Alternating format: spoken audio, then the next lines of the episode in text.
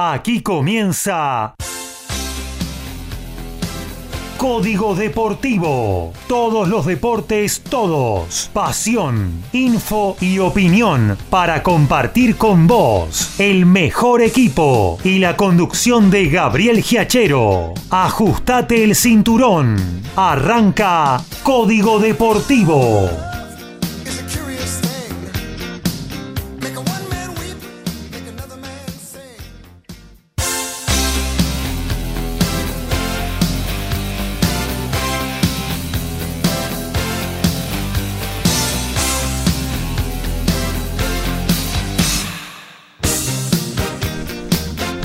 ¿Qué tal? ¿Cómo les va? Muy pero muy buenos días. Aquí estamos en esta fresquita mañana de otoño, no, ya de invierno, ya estamos en el invierno.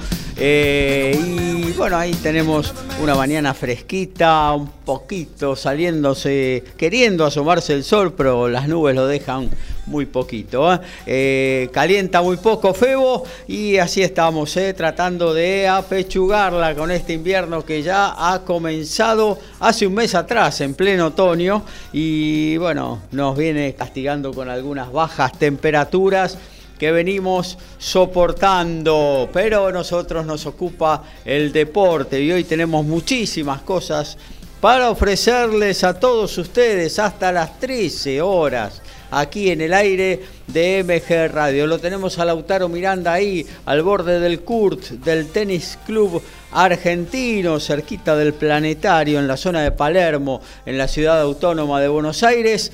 Eh, con lo que es el Challenger que se está jugando Men. Eh, las semifinales tenemos eh, también que ya nos ha mandado un audio de uno de los integrantes de, de estos semifinalistas, Mariano Nabone. Los vamos a estar poniendo en el aire y charlando con él directamente desde el lugar de los hechos. No vamos a tener lamentablemente la posibilidad de que Ricardo Beisa nos hable de boxeo, pero vamos a estar informando fundamentalmente de lo que pasó con esta muy buena velada que se armó en el Casino de Buenos Aires eh, en sociedad con la Asociación Mundial de Boxeo Knockout a las Drogas. Dos veladas muy, muy importantes con resultados diversos para los argentinos, algunos eh, con un espaldarazo de, aquí en adelante y otros que tendrán que rever su eh, futuro. y bueno, sin más, vamos a, a saludar a quienes están en el aire de esta nueva edición, la 136, ¿eh? no sé la punta a punta, pero es un colectivo que va por Rivadavia derecho, ¿eh? seguramente va Liniers hasta el fondo, no sé si irá Moreno, ¿no? Algo de eso, Liniers Moreno. Gran parte de la zona oeste atraviesa. Claro, tal cual, tal cual. Eh, en algún momento trabajando eh, en, la institución que me acobijó durante 40 años, estuve la oportunidad de, trabajar en la sucursal de Aedo, ahí en la curva de Aedo, cerquita de la estación, y bueno, por ahí andaba el 136. Lleve el mate para esperarlo. Claro, tal cual, es bastante lentito, sí, es cierto. Eh, bueno. Nos vamos a recorrer a nuestros especialistas. Ya hablaron y ya les damos la palabra ahora sí oficialmente a Horacio Bosquio. ¿Cómo anda Horacio? ¿Qué tal? Buen día, Gabriel, compañeros, audiencia. Una nueva emisión de Código Deportivo con muchísima información. Eh, la caliente, porque hace frío, pero fue caliente la jornada de ayer, de la quinta fecha. en alguno de, los partidos. Y sí. El término de Bosco Unión estuvo bravo. Y parece que sí. Piña no hay ninguna nunca. No, no, no, pero y lo que sí que estaban eh, bastante enojados los jugadores extranjeros de Boca, ¿no? Me llamó mucho la atención que todos eh, fueron contra Franco Troyansky, que hizo un festejo fuera de lo de, creo que de lo que correspondía, pero estaban demasiado enojados los jugadores y principalmente uno que ya tiene tres denuncias que realmente tendría que dedicarse a, a defenderse en lo que corresponde y no hacerse tanto el valiente dentro de una cancha, ¿no? Tal cual, tal cual. ¿Y usted dice que venden humo los, extranjeros? No. Y estaban, sí, porque uno veía la actitud de Javier García, que uno podría decir a lo mejor el que primero se enoja, que es el arquero, sin embargo fue uno de los más contemplativos, ¿no? Bueno, comenzó, tal cual lo dice Horacio, la fecha del fútbol argentino, la número 5. Y hoy tenemos muy lindos partidos también, amén de los que ya se jugaron ayer. Hoy muy buena jornada para disfrutarla. Vamos a estar desglosando en lo que tiene que ver con la columna de fútbol. También vamos a hablar de rugby. El dueño de la guinda también lo tenemos en el estudio central de MG Radio, Alfredo González. Muy buenos días, muchachos y audiencia fresca. Mañana, hermosa mañana. Ideal mañana para café con leche con dos medias lunas. Opa. Y acá estamos presentes también para tener toda la información del rugby siempre orientada a los equipos nacionales y aunque parezca mentira, falta una semana para que los Pumas vuelvan a jugar en la Argentina, así que tenemos toda la información y la previa y vamos a ver si podemos analizar un poquito qué es lo que se pretende de este Cheika, que es el nuevo entrenador del equipo nacional. También tenemos los partidos que nos interesan de los amistosos internacionales de Uruguay. Jugaron los Pumitas. Volvieron los Pumas 7 a, los entrenamientos, arranca nuevamente el torneo de la urba y hay mucho más, mucho tenemos de rugby para compartir en el día de hoy. Muy bien, ahí lo estaremos eh, degranando en lo que tiene en la segunda hora de Código Deportivo todo lo que tiene que ver con el mundo ovalado de básquetbol, de automovilismo nos habla. 6 grados la temperatura en la ciudad autónoma de Buenos Aires. Ay, no quiero ni preguntar lo que debe ser los polvorines, Dani Medina. ¿Qué tal Gaby? ¿Qué tal compañeros? ¿Qué tal audiencia? Y acá usted me sacó este, el trabajo, ya dio la temperatura, ya dio todo. Este, tiene que dejar vivir también, no, no, no, estas son cosas, no, bueno, acá 4 grados de térmica, ¿eh? Ah. hace ¿eh? 6 grados de temperatura, 4 grados de térmica, pero hace calor. Bien, para nosotros. Este, este, hay muy poco viento, gracias a Dios, este, los tiros balanceados, este, los, este, funcionan a pleno. Y sí, porque con el viento se apagan acá. es una cosa de loco. Aunque parezca mentira el que tengo yo, donde estoy en este momento se apaga cuando hay viento sur. Dejémoslo ahí. Este, son tantos equipos del sur que maldicen a San Lorenzo que me vienen las maldiciones. Es una sucursal de la Antártida. Y podría ser, eh, podría ser. Este, yo que anduve también con, como Gaby por tantas sucursales, acá lo único que faltaría era sucursal de Antártida. Y ahí en Aedo, Gaby, era duro, ¿eh? Eh, oh. Ahí me tocó, ¿se acuerda del plan Bonex del amigo Herman González? ¿Cómo no? Yo estaba en, Recoleta en esa época. Bueno, ahí me tocó eh, los cachetazos de la gente, los primeros cachetazos de la gente me tocaron ahí. Después, en el 2001, vino la segunda oleada también. ahí me tocó en Villa Devoto, del lado de afuera, por supuesto. Pero, este, en fin, ¿qué vamos a hacer? Épocas A, épocas A que celebramos, todos los, que celebramos todos los 6 de noviembre. Este, así que, bueno, por supuesto, en cuanto a, a lo que nos compete, automovilismo y básquet, muchas informaciones, automovilismo, todo lo que dejó la Fórmula 1, algunas cositas que se fueron dando en la semana, medias este, extrañas en la Fórmula 1, pero que tienen que ver con a veces cuando nuestro conspicuo oyente Daniel nos hace preguntas, le vamos a responder. Una que tiene que ver con Pierre Gasly este, en Alfa Tauri, le vamos a responder porque hicimos un mini estudio, lo vamos a mencionar nada más, y este, eh, algunas cosas que se dan en la Fórmula 1 son medias extrañas. El WTCR, que se está disputando en este momento las clasificaciones, en este momento en plena clasificación en Aragón, ¿eh? en España, este, eh, no ha comenzado en los entrenamientos muy bien la cosa para los argentinos, ni para Guerrero ni para Giro Lamy, desde ya lo anticipamos, lo vamos a dar. En minutos vamos a tener las clasificaciones, la Q están en plena Q2. Este, así que em, vamos a ver, porque acá este, el tema del el pesito, el tema del lastre, como siempre, ya que lo tenemos Alfredo. Ahí siempre que está, siempre que hablamos del lastre está Alfredo en el estudio. Así que tenemos, eh, tenemos oportunidad de tener. No, perdón, eh, no se tome a mal, quiero decir, eh, tenemos oportunidad de tener ida y vuelta, eso es lo que quiero decir, con el tema del lastre, de Pepe Díaz Lastra. Yo el lastre lo tengo en la zona del abdomen. Sí, sí. Bueno, y si no está Pepe Díaz Lastra también el Pero bueno, este, vamos a ver, se viene la fecha de la séptima una fecha de turismo carretera en Concordia, eh, eh, lo que las consecuencias de lo que ha pasado en turismo nacional en Neuquén, eh, que se está interviniendo la ACTC, la, APAT y también el Automóvil Club Argentino y la CDA están interviniendo por este tema, están reuniéndose para ver cómo pueden pararle el ímpetu a los muchachos. Y es difícil en esa categoría.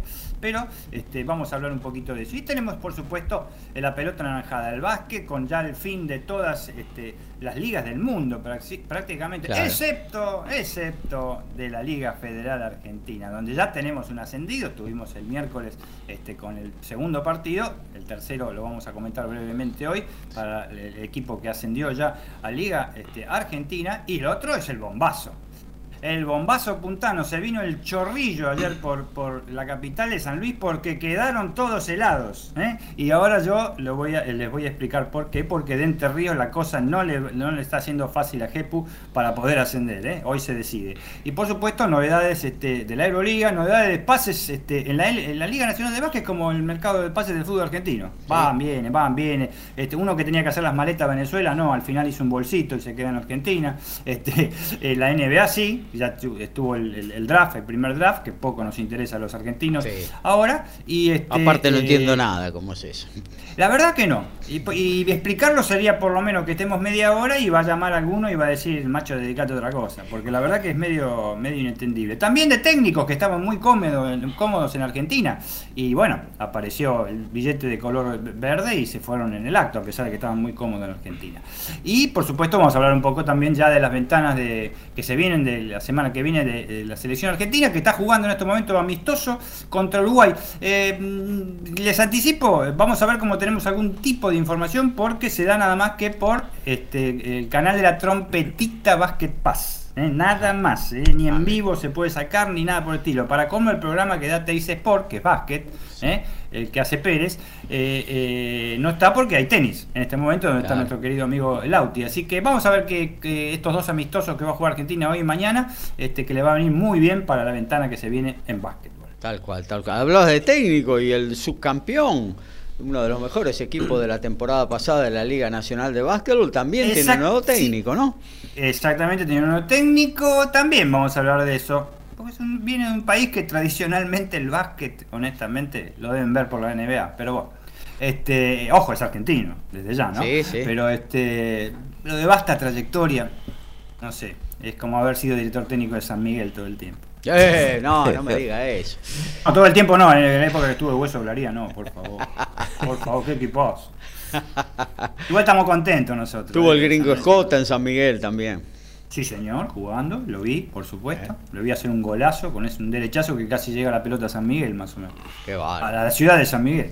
Este, pero. Qué goleador. Esos son goleador. Hoy, hoy 9, 10 goles a la, en el año y ya dicen, el, llegó el goleador, llegó el. Mamita querida, 50. Bueno, ¿Cuántos hizo? Pero también, también el gringo Escota, 60, 60 goles, ¿no? En un año. 60 goles, pero metió en, muchos partidos. ¿eh? Sí, creo que año 75 puede ser que fue? 75 cuando salió campeón River, salió, este, eh, metió los 60 y... 60 goles o 65, no me acuerdo mm. bien, o 66, no me acuerdo bien, pero era impresionante, agarraba la pelota y era gol. Este, pero era fácil, se los digo así rápido para, no ocupar más tiempo. Desborde de Ortiz, gol de Escota. Está bien, bueno, pero eh, hay que estar. Hoy, hoy hay muchos desbordes y, la tiran afuera. No, pero además, eh, otro de los méritos en, ese, en ese año fue que San Lorenzo no no estuvo eh, eh, peleando los torneos prácticamente. No, eh, peleó, el, peleó el Nacional, que salió tercero.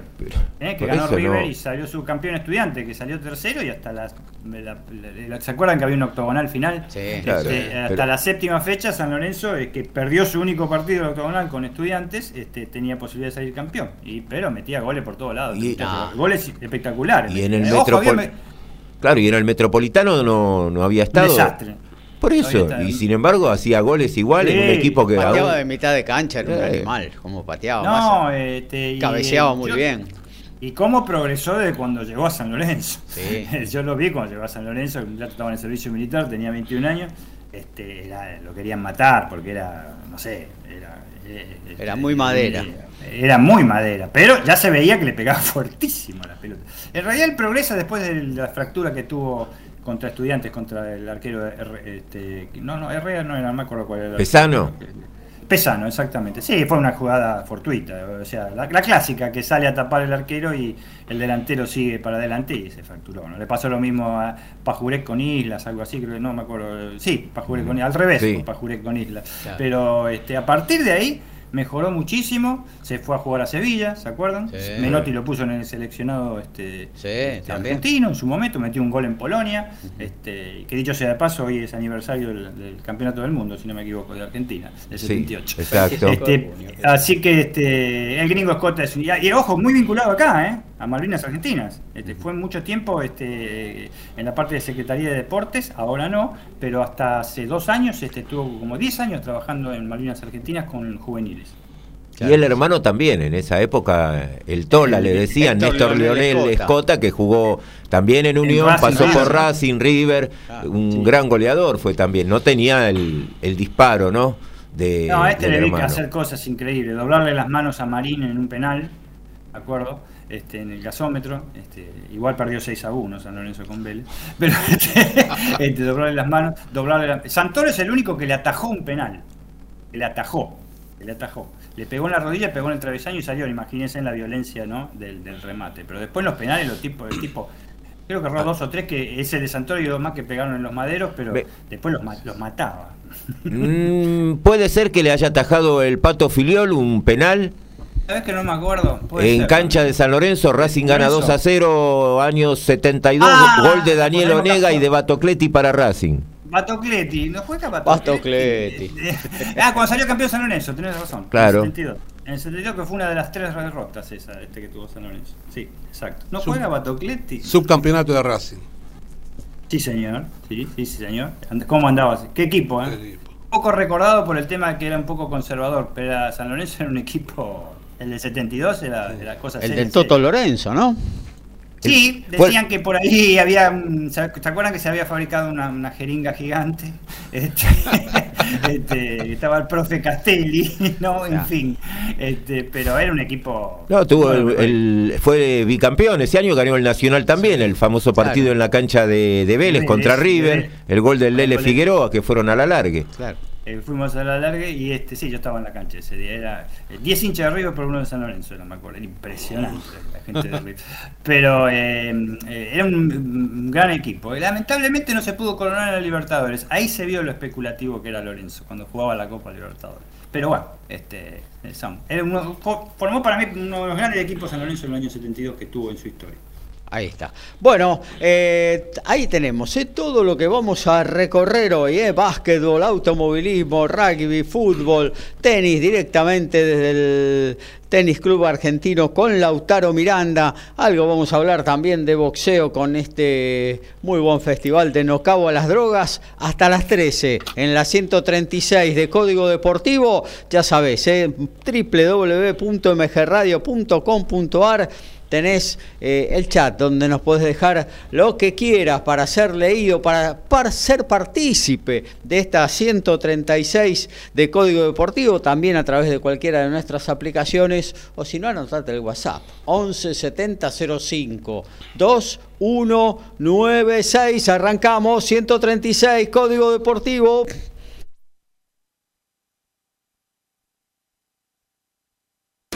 A todo ritmo, info y opinión.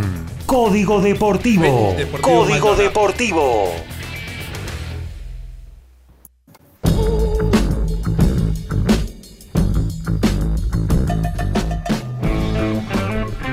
Y Facundo Bosch, eh, campeón de la Championship con La Rochelle, va a dejar el club para sumarse al Bayón en la próxima temporada. El Hooker firmó un contrato por un año con opción a renovar un segundo. Tiene 30 años, jugó 12 partidos en los Pumas y su debut fue en el 2018 y es el único Hooker convocado por Cheika que juega en Francia. El resto juegan todos en la Premiership. Y en automovilismo, turismo nacional, las consecuencias de una jornada brava. El misionero Martín Brasil con su Nissan sigue su recuperación luego del accidente que sufrió el domingo pasado en, Neuquén. En la jornada del jueves, el obereño de Misiones recibió el alta médica en la clínica San Camilo de Buenos Aires. Tiene un corset ortopédico hecho a medida por tres meses ¿eh? por la lesión de la vértebra, la fractura de vértebra que sufrió en la columna. Y además, una nueva resonancia magnética confirmó que el tobillo izquierdo tiene una lesión, fractura, y será operado dentro de 15 días. Las consecuencias de la terrible jornada pasada del La fecha 5 del torneo de reserva se inició el jueves. Unión le ganó 2 a 1 a Boca, Barraca Central le ganó 2 a 1 a Banfield, empataron 1 a 1 Huracán y Colón ayer. Lanús de local cayó 5 a 1 ante River, Arsenal y Argentinos empataron 0 a 0. En Mar del Plata Aldo Civi cayó 3 a 0 ante Racing, Gimnasia en La Plata perdió 1 a 0 ante Central. están jugando ya 17 del segundo tiempo, Tigre le gana 2 a 1 a San Lorenzo, 17 del primer tiempo. Newell's Old Boys empata 0 a 0 con Estudiantes y Sarmiento en Junín con Platense. Mañana a las 10 de la mañana Central Córdoba va a jugar ante Talleres de Córdoba, en el mismo horario Independiente va a recibir a Patronato y van a cerrar el lunes 10 de la mañana Belezar Fiel Defensa y Justicia y a las 11 Godoy Cruz Atlético Tucumán. En básquetbol, la pelota anaranjada, noticias de la Liga Nacional de Básquet, buena de Boca Juniors. ¿eh? Boca presentó las obras que se van a llevar a cabo en la bombonera en el día de ayer con la presencia del presidente del club, Jorge Héctor Almiari, y el encargado de básquet, Alejandro de Simone colocación de otro piso, la instalación de sistema de aire acondicionado frío-calor, el cambio de iluminación a través de luces red, no se ve nada en la bombonerita, pintura exterior-interior, nuevos baños para el público, la ampliación de vestuarios y gimnasios son las principales obras que desde la próxima semana se llevarán a cabo en la bombonerita y que estarán finalizadas antes del 5 de octubre, fecha en que comienza la Liga Nacional de Básquet 2022-2023. Se está jugando el Campeonato Mundial de Beach Handball, eh, esto es en Grecia y la selección femenina derrotó Argentina obviamente derrotó 2 a 1 a Noruega y avanzó por primera vez a los cuartos de final de este torneo. Muy buena actuación de las chicas, los varones por supuesto, eh, por su parte vencieron en el shootout a Uruguay y pasaron a jugar la reclasificación mundial de Grecia. Beach Handball, nos metemos en el fóbal, Horacio. Y ayer se inició en la tarde-noche de Buenos Aires, Banfield con Barraca Central, dando el puntapié inicial a esta fecha número 5. Igualaron 1 a 1 eh, para Barracas que se puso en ventaja en el primer cuarto de hora con el insólito gol en contra de Luciano Abecasis. Y después igualó Rubén Enrique. Qué chiste ese. ¿eh? Realmente eh, pateó como de 30 metros. Lo sorprendió al arquero Bolonia, increíble, un pase atrás, solo, eh, no había ningún jugador de Barracas rodeándolo, la distancia es increíble, porque aparte no es que venía corriendo con un delantero y como ha pasado en alguna ocasión, tocarle la pelota por arriba en el apuro. No, no, hizo un pase atrás, pero increíble. No, no, no, no, no, se puede creer cómo, cómo pudo haber eh, pateado, habiendo agarrado al, arquero casi en el borde del área, del área grande. Bueno, eh, no había ningún jugador de Barracas, lo sorprendió, Bolonia corrió, se tiró, la llegó a tocar casi en la línea, se le fue igual adentro. Una cosa increíble porque creo que el, jugador más próximo de Barracas al arco estaba en la mitad de cancha. Entonces creo que es, algo pocas veces visto, ¿no? Bueno. Y después consiguió igualar, Banfield fue con todo arriba y bueno, consiguió la igualdad. Me parece que el resultado no es bueno. Banfield con los últimos partidos venía levantando el nivel y eh, esta vez tuvo que resignar eh, dos puntos que seguramente pensaban que lo iban a poder ganar. Y se encontraron en una desventaja eh, impensada y bueno, por lo menos llegó a la igualdad. Después vino el partido de Rosario Central con el debut tan promocionado de Tevez, Gimnasia que anda en una muy buena racha, que ya venía mostrando que puede llegar a ser un, uno de los protagonistas de este torneo de primera división. Se puede decir que el Lobo está así primero, así que bueno, ganó con un tanto del paraguayo Ramón Sosa 1 a 0. Para Central eh, tiene que llegar los refuerzos, uno que ya se confirmó ayer fue el de Ignacio Malcorra, que estaba en Lanús. Ah, mira. Y eh, son varios los, nombres que están sonando, incluso algunos que quiere llevar Tevez desde Boca, eh, ampliando lo que ya había dicho el miércoles, ahora el diputado provincial Carlos de Frade, que ya se había manifestado que decía que podía haber una plataforma de negocios, ahora eh, amplió la denuncia ayer sobre que el dinero puede venir del narcotráfico, dijo directamente. así de una, lo mandó. Así que pide que se... Raro, qué raro eso en Rosario, narcotráfico pide que se investigue todo eso y Tevez además ya consiguió algo, eso sí, pidió postergación para el partido que jugaba el martes, eh, estaba programado de Rosario Central Quilmes Copa Argentina y ya accedieron eh, rápidamente a su solicitud, así que quedó Qué hermosura que es esto. ¿eh? Lo que escuché es lo que sería una bomba Ávila a Central. Ayer lo está escuchando. Una de las posibilidades. Es otro de los nombres que sí, exacto. Ya eso estaba antes de Tevez, estaba barajando esa posibilidad y supongo que Tevez lo querrá también. Es compañero del en Boca, ¿no? Eh, bueno, eh, debut fallido. Entonces de Tevez tendrá que trabajar cuatro días de trabajo, tres días de trabajo. La verdad que nos sirven para para, para evaluar ¿no? lo, de un técnico al frente de un plantel, incluso con dificultades para armar su propio cuerpo técnico, la partida del Chaparretegui, eh, todavía no, no, ese lugar está sin cubrir, eh, no sé. y después otra de las cosas, eh, Tevez estuvo dentro del campo de juego. Sí, pero no es técnico recibido. Sí, bueno, hay otra... Otra de las concesiones se ve que hubo. Claro, eh, entre los mediadores, además de estar el ministro de Trabajo del Fútbol, Cristian Bragarnit, en todo esto también está el presidente de la AFA, ¿no? Tapia. Sí. Así que... Tapia? y es uno de los que estuvo, parece, mediando en toda esta contratación. Se ve que ah. además de haber sido presidente de Barraca, simpatizante de Boca, además... Y todo esto me, remite a una frase de Julio Grondona, no solo cuando se frotaba el anillo que decía todo pasa. Decía, en AFA no se pregunta del origen, por el origen del dinero. Claro. Parece es lo mismo que, el este padrino, el padrino, uh, el padrino 2, este, eh, cuando Roth le dice a Michael Corleone, nosotros nunca preguntamos cuando nos matan, porque sabemos cómo es, nunca preguntamos. Tremendo. Claro. Bueno, eh, bueno, el fútbol entonces, volvamos al fútbol. Eh, Rosario entonces perdió con, eh, con Gimnasia 1 a 0, gol del paraguayo Sosa en los últimos minutos, los últimos 10 minutos del encuentro. Una nueva victoria del equipo de Gorosito que está firme, que busca copas en este campeonato. Vamos a ver si lo puede sostener. Ha sufrido un par de pérdidas importantes. Carbonero al Racing, Tarragona rotura de ligamento, no juega más en todo el año. Eh, así que vamos a ver si eh, Gorosito puede manejar estas ausencias y puede que Gimnasia esté finalmente peleando una posición que su gente está reclamando eh, hace rato, ¿no? Em, y, bueno, en el otro par sí. No, pero además yo creo que con el libro de pases abierto y más que ya el viernes comienza el mes y es donde algunos jugadores pueden llegar a quedar habilitados para, para otros equipos, eh, seguramente Gimnasia algún refuerzo en la parte ofensiva va a tener. Pongo el caso este porque como ser eh, Nicolás Oroz, que volvió en abril a Racing, que estaba a préstamo en el Bolos de, creo que era de Grecia, eh, no ha podido jugar y está en el plantel por el tema de que el contrato de él vencía el 30 de junio. O sea, recién el próximo fin de semana está habilitado para jugar. Tal cual. Eh, bueno, eh, el otro partido, Boca Unión. Y después viene, bueno, sí, el partido de Boca, el partido donde los penales fueron los protagonistas y que además da la casualidad que el árbitro de este partido fue ya, Yael Falcón Pérez, el mismo que dirigió Gimnasia Racing. Un partido donde no hubo VAR en gran parte del mismo y que además en jugadas muy polémicas justo no, no, no se pudo verificar. Creo hubo que, apagón, hubo apagón de VAR.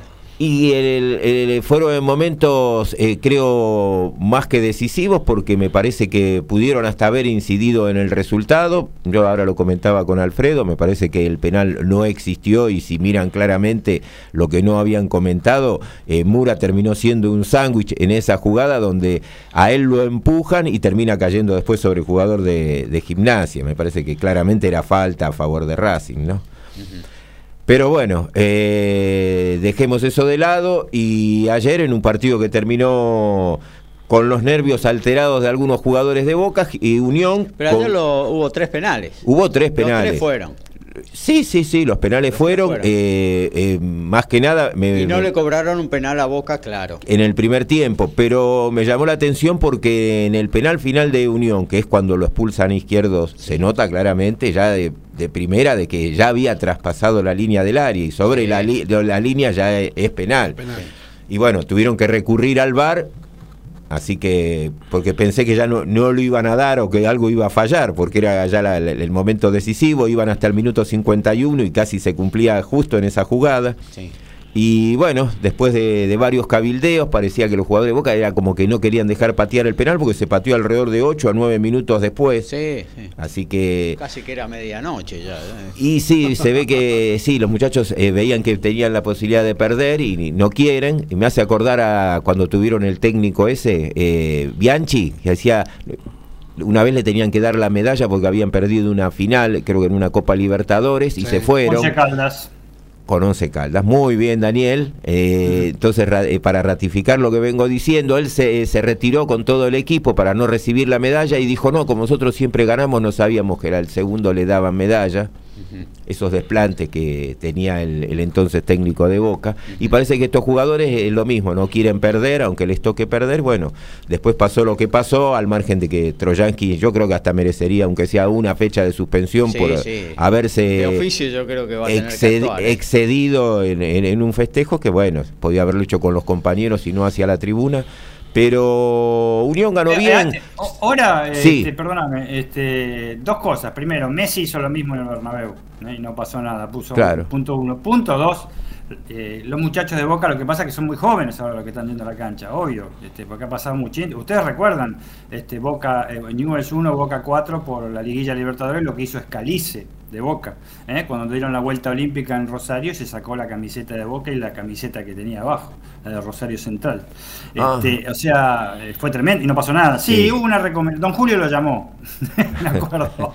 lo llamó, le dijo, nene, este, pero son cosas que realmente en la bombonera puede pasar cualquier cosa. A Saja lo expulsaron, lo, le metieron una amarilla porque le metió un penal una vez a Bondancieri. Sí, pero más allá de eso, de si pasa en la bombonera o o si se ve más cuando pasan la bombonera, yo creo que es una provocación. Es una provocación. No, sí, lo de Troyansky, sí, Lo de Troyansky y lo de cualquier jugador. No podés ir a gritarle el gol en la cara a la hinchada contraria, porque no, es, no es profesional siquiera eso. Eh, es una falta de respeto total para la gente, ¿no? Eh, yo si me viene a gritarle un gol en la cara y no respondo de mí, no respondo de mí y me imagino que pero gritarlo, gritarlo, gritarlo, gritarlo, o sea, haciendo gol, mirar a la tribuna, y darse vuelta e irse, está todo bien. El tema es cuando dejan así la camiseta, que la fotografían en todo el mundo, por ejemplo, se quedan un montón de tiempo. Claro, bueno, sí, claro, sí, sí. Pero gritarlo puede gritarlo. Por eso le digo que en la bombonera pasa cualquier cosa, porque Saja, perdón que no le diga esto de San Lorenzo, no es fanatismo, pero Saja le grita un gol de penal de un arquero, se lo grita y más que nada se lo convirtió a Bonda City, se lo grita a la tribuna, viene Baldassi, gran, gran, gran admirador de San Lorenzo, le saca la amarilla y en el mismo partido este, el, el, el, boquense, no me acuerdo el brasileño como se llamaba, de Pernambuco, este, que jugaba en, en, Boca, hace un gol y, había tribuna de San Lorenzo y le hace con el clásico dedito en, en, los labios, que por supuesto no recibió ninguna amonestación. Esas son cosas que pasan para los equipos que no quieren perder y sobre todo de un estadio que está ubicado en la Ribera. Y Unión ayer tuvo eh, al arquero Amele en el banco, a, Vera, el lateral, a Calderón, a Polenta, a Corbalán. O sea, no jugó con el equipo titular porque también, al igual que Boca, eh, tiene un plantel muy reducido y va a jugar esta semana por Copa Sudamericana, entonces no podía presentar eh, el equipo titular. Estuvo también Peralta Bauer, hubo varios jugadores, Luna Diales, varios estuvieron de suplente porque no no le da para mucho más. Y tuvo un papel muy digno eh, Unión y después, bueno, se coronó con el resultado, jugó de, igual a igual con tantos cambios, así que, y además que bueno, lo que yo venía manifestando ya desde comienzo de año, hay muchos juveniles que se están haciendo en Unión y que están teniendo rodaje y hay a pesar de ser un plantel corto, eh, ha tenido muy buenas actuaciones y hay que recordar que cuando empezó el anterior torneo de Copa de Liga, en la primera fecha le había ganado también a River. Sí, claro, claro, tal cual. Después se desinfló, pero bueno, un poco, un poco parte de, esto que decís vos del plantel corto, la inexperiencia también. Eh, pero bueno, Unión es un hueso duro de roer, sobre todo cuando juega en su estadio. Bueno, se jugaron estos tres partidos. ¿Cómo quedó la tabla de posiciones, eh, Horacio, hasta antes que se inicie la fecha y es que en el bosque está el Lobo primero. Tiene 11 puntos, 10 tiene Newell's Old Boys, 9 quedó Boca, 8 para Platense y Banfield, 7 para Estudiantes, Independiente y Unión, 6 para San Lorenzo, Godoy Cruz, Atlético Tucumán, Racing, Sarmiento de Junín y Argentino Junior, 5 puntos tiene River, eh, además Colón de Santa Fe, Huracán, Y Lanús, cuatro para Talleres de Córdoba, Vélez, Tigre, Central Córdoba, Patronato, Rosario Central, tres para Arsenal, Defensa y Justicia y Barraca Central, cierra con uno Aldo Civi, hablando de Defensa y Justicia, eh, va a estar jugando hoy 15-30 ante Vélez, eh, termina el contrato, el torneo BKC y se va finalmente, se va a quedar hasta el final porque bueno, se está desmantelando y por ahora no hay mira de que vaya a venir nadie, ya son desde hace dos meses a esta parte, creo que son cuatro o cinco los futbolistas y hay algunos más en la mira de otros equipos que también se quieren llevar, caso Rotondi. Así que. Buen jugador ese Rotondi, una de las revelaciones de este 2022. Porque hay que recordar lo que hablábamos el miércoles. Bueno, se confirmó la salida de Bow, ya se fue Loaiza, se fue Merentiel. Bueno, si no vienen refuerzos y se van a seguir yendo, se hace muy difícil también eh, sostener el, equipo, ¿no? y la dirigencia eh, dice que no, no hay ningún problema, que, bueno, con, aún con resultados deportivos al margen, la posibilidad de, de hacer caja está por sobre la parte deportiva, así que contra BKC al contrario, cuando él dijo que no, no tenía muchas ganas de seguir, que, que él continúe, que no hay ningún inconveniente. Así que seguramente, aun con resultados eh, negativos para el equipo de Varela, la dirigencia no va a haber problemas, pero bueno, el desmantelamiento seguramente va a continuar. Muy bien, ¿qué otros partidos tenemos en el día de la jornada? Y en el mismo horario va a estar jugando Talleres de Córdoba ante Central Córdoba de Santiago del Estero. Talleres en la semana le ganó por penales a Chaco Forever. Eh, Chaco Forever fue más que Talleres en los 90 minutos, claramente, así que bueno, eh, seguramente Talleres estará también con la mente puesta en, la reanudación de la Copa Libertadores. A las 18 va a estar jugando Estudiantes de La Plata y Newell's Old Boys, un partido lindo que además va a ir por la TV pública. Defensa también va por la TV pública. Y Defensa va por la TV pública también con Vélez, sí, eso lo íbamos después a, a pasar en, la, agenda que llama la atención que le han dado dos partidos bastante importantes y en continuado. Así que varía la programación. Eh, en el mismo horario de 18 horas, Colón en Santa Fe ante Huracán y a las 20.30 va a jugar River ante Lanús. Eh, mañana va a seguir la fecha. A las 13 horas ya San Lorenzo y Tigre vamos a tener. ¿Qué horario para San Lorenzo? Ahora Si no juega el martes a las 3 de la tarde, juega. Bueno, eh, San Lorenzo, creo que Dani eh, va a corroborarlo. Me parece que pidieron es no jugar en horarios nocturnos o cerca de la nocturnidad por el, tema de los inconvenientes que solía haber con la zona aledaña al estadio. Por eso está jugando siempre en horarios eh, diurnos y lo más temprano posible. 15 horas, 16 horas, claro. Es así, 16 horas ahora en invierno, que ya es mucho, 16 horas en invierno, ya, ya las... Eh, Termina de noche casi. Y es casi de noche. 5 y media, este, ya ahí en esa zona, es, ¿viste? ¿se acuerdan lo que dijo el bambino Veira? Que lo, afanaron a Rambo ahí. Sí.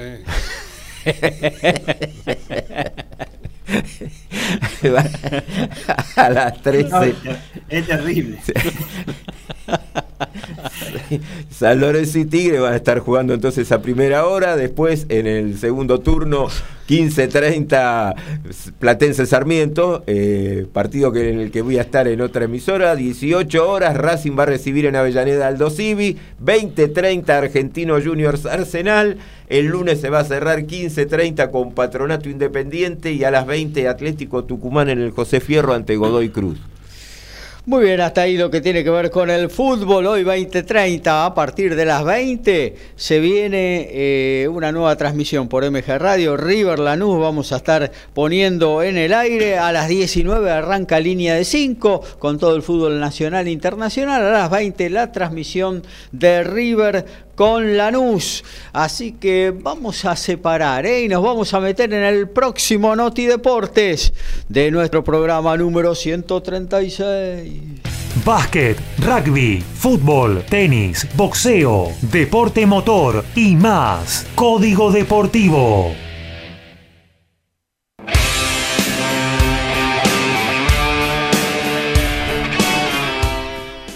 El forward argentino de 35 años, Mariano Galarza, que jugó y fue capitán de Bayón, que vuelve al top 14, se va a operar de la muñeca en una cirugía muy compleja que hasta lo puede dejar sin el resto de su historia deportiva. El ex Puma hizo lo imposible para llegar a la final de la temporada con una lesión que arrastra de hace cuatro años atrás, adaptándose a medida que pasa el campeonato y, para él sería una buena opción volver a Universitario de La Plata para terminar su carrera.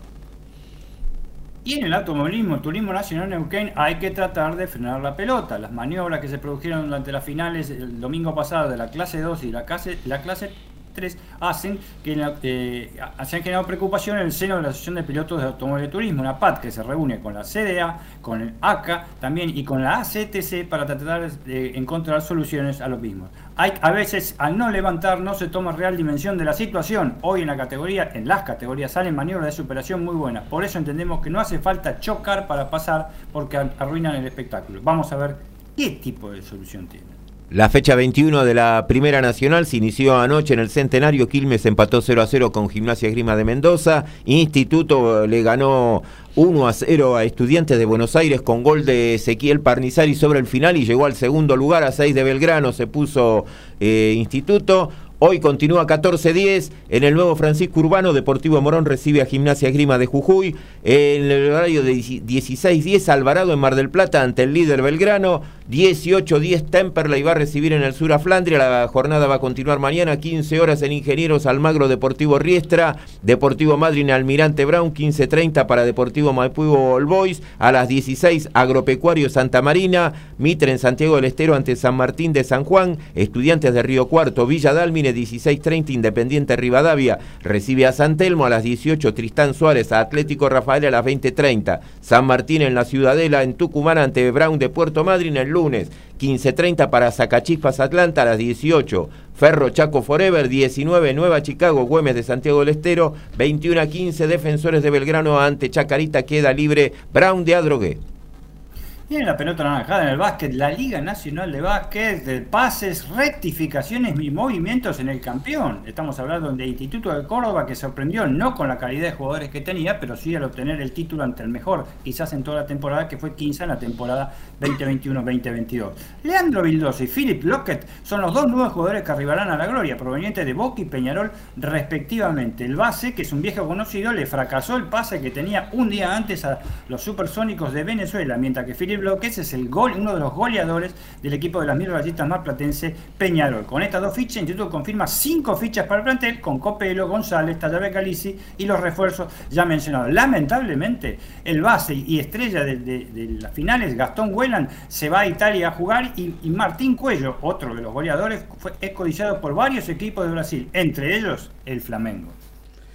Muy bien, nos vamos a meter en lo que tiene que ver con el tenis. Decíamos que Lautaro Miranda está ahí al borde del CUR, del Tenis Club Argentino. Hoy se juegan semifinales del Challenger eh, y Mariano Nabone, que es el número 433 del planeta, venció por 3-6, 6-0 y 6-3 a Juan Pablo Ficovich en la mejor eh, victoria de su carrera. Enfrentará en, esta, en una de estas semifinales al tunecino Malek ¿eh? Y mm, la otra semifinal va a ser entre los argentinos Francisco Comesaña y Felipe Meligeni eh, Alves, perdón, este muchacho es brasileño, el hijo de eh, Felipe Meligeni, que todos conocemos, que era un tenista argentino, luego nacionalizado eh, brasileño. ¿no? Eh, y justamente eh, durante toda la semana estuvo Lautaro Miranda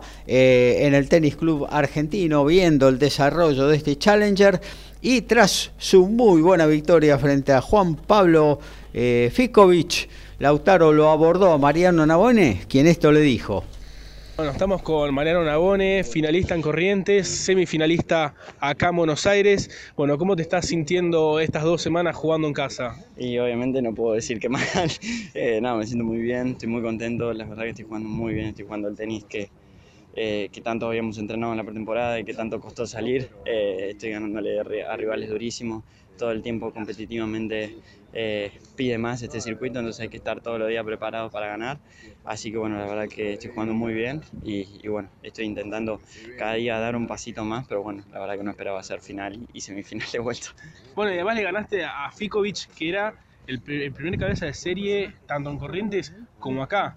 Eh, ¿Cómo se afronta un partido ante un jugador que está mucho mejor que vos en el ranking y ya tiene otra experiencia? Eh, y la verdad que fue, fue durísimo. Los dos partidos jugamos el de Corrientes, el acá. en el de Corrientes por ahí entré a dominar un poquito yo desde el principio hasta mitad del, del segundo set, después acá fue al revés, él me ganó el primer set eh, en el segundo y el tercero fue un poquito más yo. El primer game del segundo set fue durísimo, que cambió todo el partido. Así que bueno, eh, la verdad que eh, siempre son partidos durísimos con Juanpi, te exige al máximo físicamente, es una piedra y bueno, tenés que estar todo el tiempo muy intenso para poder ganarle. Así que bueno, por suerte pude desplegar bien la táctica, que por ahí fue donde le empecé a encontrar un poco la vuelta. Y salvaste 6, 7 breakpoints sí, claro. en el primer game. Del segundo set habías perdido el primero y, bueno, desde ahí ganaste no sé cuántos juegos consecutivos, fue 6-0 el segundo. 6 games consecutivos, después creo que perdí el primero y que salí break abajo, ahí cambiamos las bolas y bueno, de vuelta a empezar. Pero sí, el primer game por ahí destrabó un poquito la, la, confianza y la seguridad mía, no me estaba animando a hacer eh, algunas cosas durante el juego de, de dominar Así que bueno, de a poco fui ahí construyendo hasta que empecé prácticamente a por ahí a manejar un poco más el partido yo y no tanto él. Pero bueno, fue un partido que, que, tuve que hacer mucho despliegue igualmente. Bueno, y mañana Malek Yassiri, un jugador diferente en estos torneos en casa. Normalmente ustedes están acostumbrados a jugar con tenistas argentinos, eh, todos bien duros del fondo de pista. Va a tocar un jugador muy diferente. ¿Cómo te esperas un partido ante un jugador también tan experimentado? Va a ser un partido con, con, él muy experimentado, donde él va a usar muchos slides, sus variantes, va a cortar mucho los ritmos, va a ser un partido difícil para jugar, no, no tanto de ritmo, tanto para abajo, va a cortar los ritmos, pero bueno, es un jugador inteligente, tiene mucha experiencia que en estos, en estos circuitos hace mucha diferencia eso. Pero bueno, eh, básicamente hay que seguir igual, intentando tácticamente hacer, hacer el tácticamente seguir haciendo ruido y rompiendo. Eh, mañana va a ser de otra manera, va a ser un partido totalmente distinto a este, pero bueno, eh, hay que buscarle la vuelta para, para poder también vencerlo. ¿Se viene alguien de 9 de julio? Yo creo que sí, la verdad no sé, pero seguramente venga. Mis viejos no se van a aguantar a venir el sábado acá, así que bueno, espero que mañana seamos muchos. Bueno, Mariano, felicitaciones y éxitos el día de mañana. Muchas gracias. Ahí estaba la palabra de Mariano Nabone, entrevistado por Lautaro Miranda, quien justamente tenemos en el aire de la 136 de Código Deportivo. ¿Cómo andás, Lauti? Buen día. Hola Gaby, muy buen día para vos, para los compañeros y para toda la audiencia. Acá estamos en el Tenis Club Argentino, justamente, bueno, ahí recién escuchábamos el audio de Mariano Nabone que va a jugar la semifinal. Acá ahora mismo se está disputando la primera semifinal entre Francisco Comesaña y Felipe Meligeni, que se está pudiendo disfrutar por Teis Sports. Y bueno, te, tengo que decir, es un muy lindo torneo y especialmente los tenistas argentinos lo están aprovechando un montón. Eh, entre ellos, bueno, Comesaña que viene de ganar la semana pasada en Corrientes, Comesaña que había arrancado el torneo de Corrientes 290 eh, del mundo y que ahora está a un pasito, si gana hoy, de quedar entre los mejores 200 y además ya te digo, abrochó el pase a la clasificación del abierto de los Estados Unidos. Así que imagínate si no sirven estos torneos. Claro que sí, ni hablar, ¿no? Eh, bueno, ¿y cómo, cómo está la, afluencia de público, la recepción de, en cuanto eh, bueno, convocatoria del evento? Mira, lamentablemente no hubo venta de entradas porque la fecha original estaba previsto para disputarse en Villa Allende, provincia de Córdoba.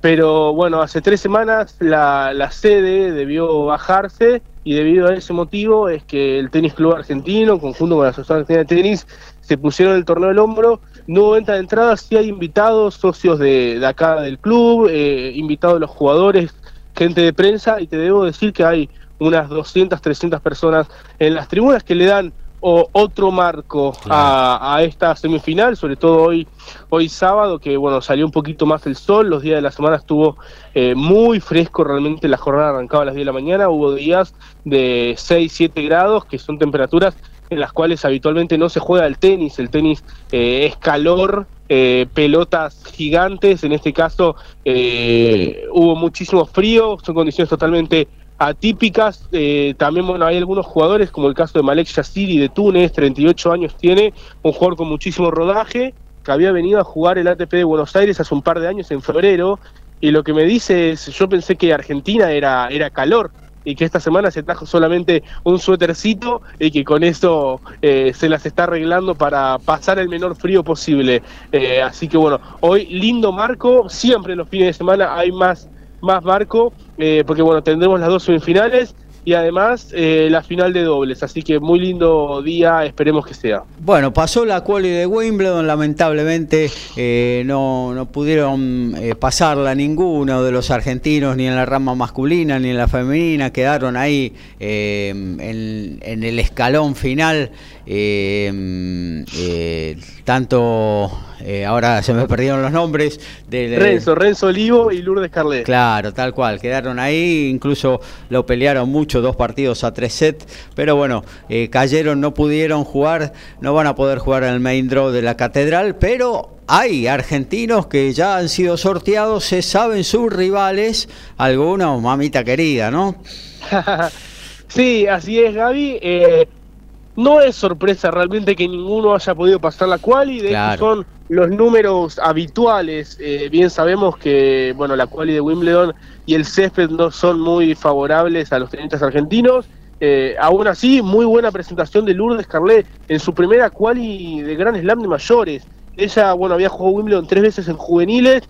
Eh, este era su debut en un Gran Slam de mayores. Nunca había jugado en mayores un torneo Gran Slam ganó dos partidos, algo totalmente impensado, y le plantó muchísima batalla a la sueca Miriam Björklund, que era la tercera cabeza de serie de esta quali. Así que muy, muy buena quali para ella, también para Renzo Olivo, que sorprendió realmente, no es un jugador eh, de canchas rápidas, menos en el césped. Así que bueno, muy buena quali para los dos, y tendremos entonces siete argentinos en el cuadro principal. Eh, cuatro de ellos estarán debutando el día lunes. Eh, uno de ellos es Federico Del Bonis, que estará debutando ante el neerlandés Tim van Ritoven. Eh, duro choque, van Ritoven viene de ganar el ATP 250 de Bosch, allí en su país, en los Países Bajos. Eh, y por eso Wimbledon decidió otorgarle un wildcard al cuadro principal. Estará jugando Tomás Echeverri ante el francés Hugo Humbert. Estará debutando Sebastián Báez ante el japonés Taro Daniel. Y el día lunes estará jugando también Federico Coria ante el checo Iri Vesely. Eh, Vesely, un jugador duro en césped, ha tenido varias veces octavos de final en Wimbledon, un jugador de temer. Y además Coria sin muchas expectativas, porque hoy ganó la semifinal en el Challenger de Milán en polvo de ladrillo. Mañana va a jugar la final y tendrá, apenas termine la final, tendrá que salir volando para Londres, porque ya el lunes está jugando en Wimbledon. Eso habla también a las claras de las pocas expectativas que tiene él mismo en su participación en Wimbledon, porque si el día anterior está jugando una final Challenger en polo ladrillo, quiere decir que evidentemente muchas expectativas no se tiene. El día martes estarán debutando los tres argentinos que restan, esos son Diego Schwarman, que estará debutando ante el croata Borna Choric, eh, ex número 12 del mundo, un partido que puede llegar a ser complejo, aunque por la actualidad Schwarman debería poder sacarlo adelante. Facundo Bagnis ante el austríaco Denis Novak. Bagnis, otro, al igual que Coria, que esta semana decidió jugar Challengers en polvo. Cayó el día de hoy ante el japonés Uchida en las semifinales de Oeiras en Portugal.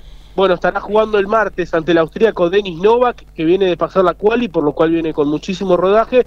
Y finalmente, si vamos hasta lo último, lo último del cuadro, encontramos a Francisco Cerúndolo, que bueno, le tocó contra Rafael Nadal en su debut absoluto en el cuadro principal de Wimbledon. Todos nos agarramos la cabeza, pero déjame decirte que en este Wimbledon que no entrega puntos, no me parece mal que pueda tener esta grandísima experiencia. Habitualmente cuando entrega puntos el objetivo de algún argentino es, bueno, un partido fácil para poder pasar una ronda, dos rondas, sumar algunos puntos que en estos torneos cada partido te da muchísimos puntos. En este caso, que no da puntos, me parece que es un buen sorteo para Francisco Cerúndolo de jugar en la cancha central de Wimbledon ante la leyenda viviente Rafael Nadal. Así que bueno, tendrá todo para disfrutar. Eh, y bueno, el día lunes, te comento, estará jugando Novak Djokovic. Abrirá Novak Djokovic a las 11 de la mañana de Wimbledon, como marca la tradición, el campeón defensor abre el torneo y Novak Djokovic a priori es el gran ganador del sorteo, porque todos los pesos pesados cayeron del lado de Nadal. Tsitsipas y Berretini eh, como potencial rival en las semifinales y Félix Ollera Lassim eh, como potencial rival en los cuartos de final. En tanto del lado de Djokovic cayeron Casper Ruud, Huber Hurkacz y Carlitos Alcaraz, que bueno, el nombre más pesado sería Alcaraz, que lo tendría en cuarto de final, pero Alcaraz llega sin partidos en esta superficie. Así que sorprendería realmente mucho no ver a Novak Djokovic en la final nuevamente allí en Wimbledon. Eh, bueno, eh, serán dos semanas para disfrutar del tenis en la catedral, un Wimbledon, como bien decía, atípico desde todos lados.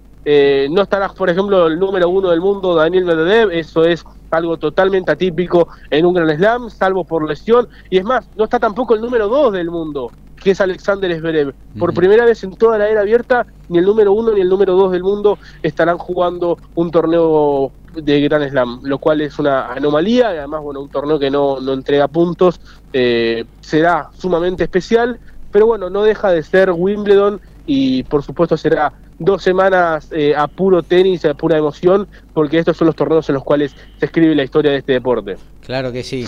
Eh, bueno, Laute, te dejamos ahí con el Tenis Club Argentino. Eh, cualquier novedad nos vas llamando, que estaremos atentos para sacarte al aire a ver lo que sucede ahí en pleno corazón de Palermo. te saludamos, gracias por estar.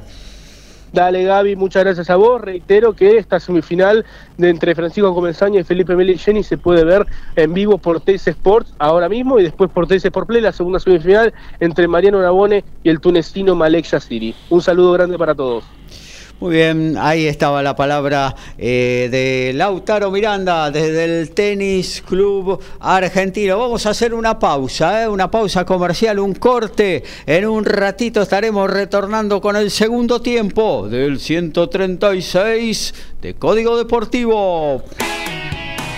Desde Villa Pueyrredón, ciudad autónoma de Buenos Aires, en la República Argentina, estás en MG Radio. Momentos geniales, las 24 horas de tu día.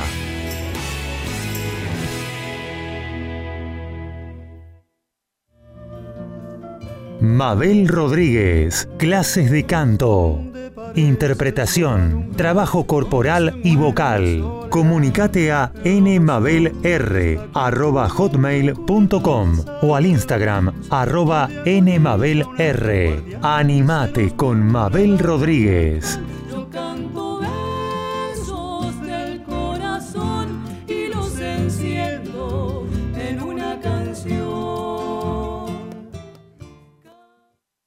Hacer radio es posible en MG, el precio más bajo del mercado y un mes gratis. Haces el programa en el estudio o en tu casa. Comunicate a info.mgradio.com.ar o a nuestras redes sociales. MG Radio te va a sorprender. En la misma línea, fútbol y amigos, Copa y Liga, previa y post partido, sin caretas, vos y nosotros, en la misma línea, los lunes a las 20 horas por MG Radio. Humanidad compartida, charlas que nutren nuestro corazón, dudas y experiencias. Conduce Fernanda Porceli. Sumate a Humanidad compartida los lunes a las 22 horas por MG Radio. En la noche me la paso. Las tardecitas de sábado pintan tropicales con la previa del faraón. Cuarteto, salsa y muy buena onda con Ramsés y gran equipo. Prendete a La previa del faraón. Los sábados a las 16 horas por MG Radio. Iri Jaramillo y gran equipo hacen más divertido en radio. Columnas, móvil, buena música y la mejor onda en el mediodía dominguero. Pasa la bomba con más divertido en radio. Los domingos a las 12 por MG Radio.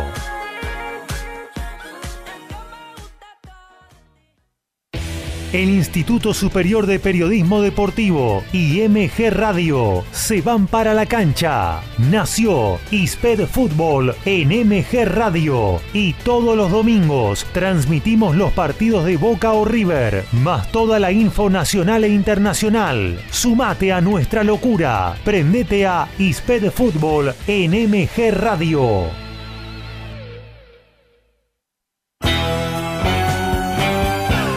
Estás en momentos geniales. Estás en MG Radio.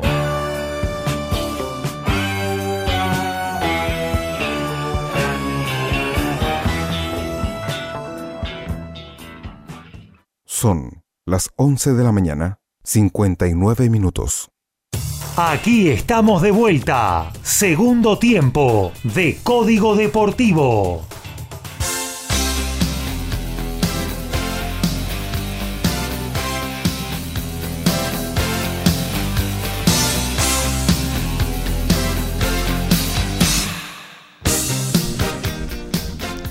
Y solo un silbato de referí. Nos metemos en el segundo tiempo de Código Deportivo, segunda hora. Le estamos haciendo compañía hasta las 13 por el aire de MG Radio a las 16. Se viene la previa del Faraón, cumbia retro y muy buena onda con Rancés.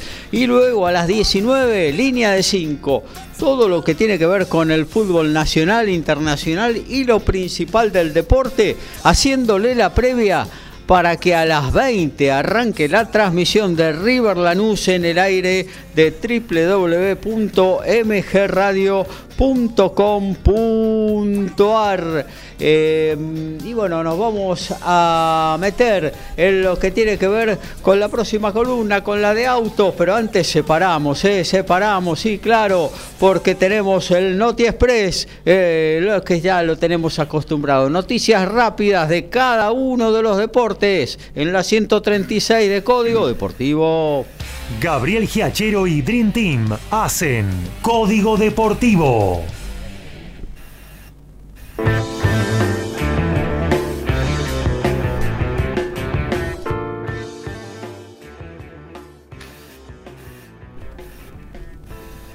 Es Pilar, es argentino, nació en Chaco, se llama Fabré. En el último tiempo jugó para Iberians en España, pero suena la posibilidad que se vaya al rugby italiano, más precisamente al Valor Rugby. Tiene, 30, perdón, tiene 25 años, fue parte de Lomas Athletic y en su etapa como profesional jugó para Seibos en la primera Superliga Americana de Rugby y en la segunda para Olimpia. Además tiene 16 partidos con Argentina 15.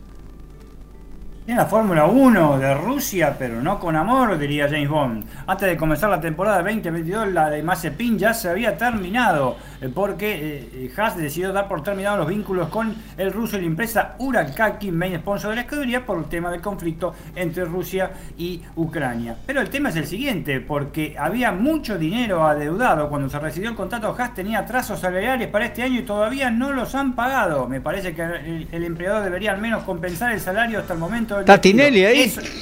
Y puede ser, ¿eh? puede ser. Van con todos. El padre de, el padre de Nikita Mazepin y Mazepin con el tema de los sueldos atrasados, no porque le rescindieron el contrato. En fin, vamos a ver si tienen suerte. Recordemos que el padre de, de Mazepin tenía, tiene relaciones, vínculos directos con el presidente Vladimir Putin y la FIA es una empresa británica.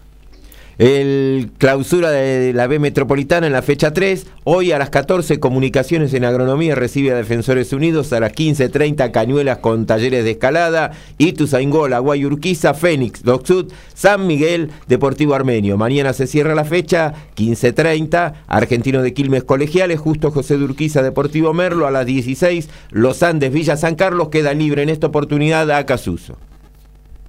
Y el básquet de la NBA, draft para un solo sudamericano. De Brasil a la NBA sin escala, Golden State Warriors, el actual campeón, draftea a Gui Santos. Los jugadores latinoamericanos suelen ser habituales participantes de la NBA, menos este año que solamente un brasileño fue elegido por el campeón de la NBA. La elección este, puede ser sorprendente para algunos, pero no para los otros, porque uno de los que está trabajando es el experimental Leandriño Barbosa, que estuvo 10 años en, la NBA y participó en 5 mundiales. El joven acaba de cumplir, estamos refiriéndonos a, a acaba de cumplir 20 años, hace apenas uno de ellos, y fue campeón sudamericano U17 2019, en el cual Brasil derrotó en la final a la Argentina.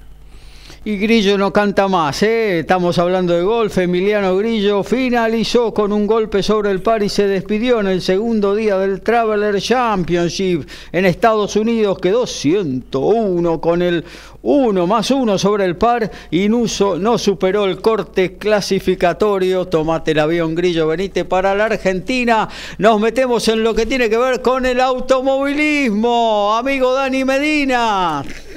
Y aquí estamos. Grillo tenía que tomarse 101, retiro barrio Buena. Así por, ¿No?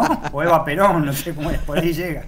En fin, ahí hacemos de locales con el banco en fútbol. Bueno, este, tenemos ya más o menos este, eh, azul azul el colectivo. Este, eh, más o menos tenemos acá en Canadá lo que es automovilismo, ya hicimos algunos anuncios de la Fórmula 1, esto de los rusos. Antes está T6, ojo, ¿eh? Villa T6 presente, Daniel, oh, obviamente. Sí, siempre, vamos. Primero, ese viene con la pregunta, él tiene la pregunta, siempre la, cuestión tiene. A ver. Dicen que hay equipos de la F1 que miran a Colapinto para que se suba un auto. Me vuelvo loco. Saludos a Código Deportivo, dice Dani. Gracias, Tocayo. Sí, lo habíamos dicho el miércoles. Ya hay algunos equipos, no han trascendido cuáles son los mismos. La idea, como habíamos dicho, es que se, suba, se suba las pruebas comunitarias de fin de año de Fórmula 2.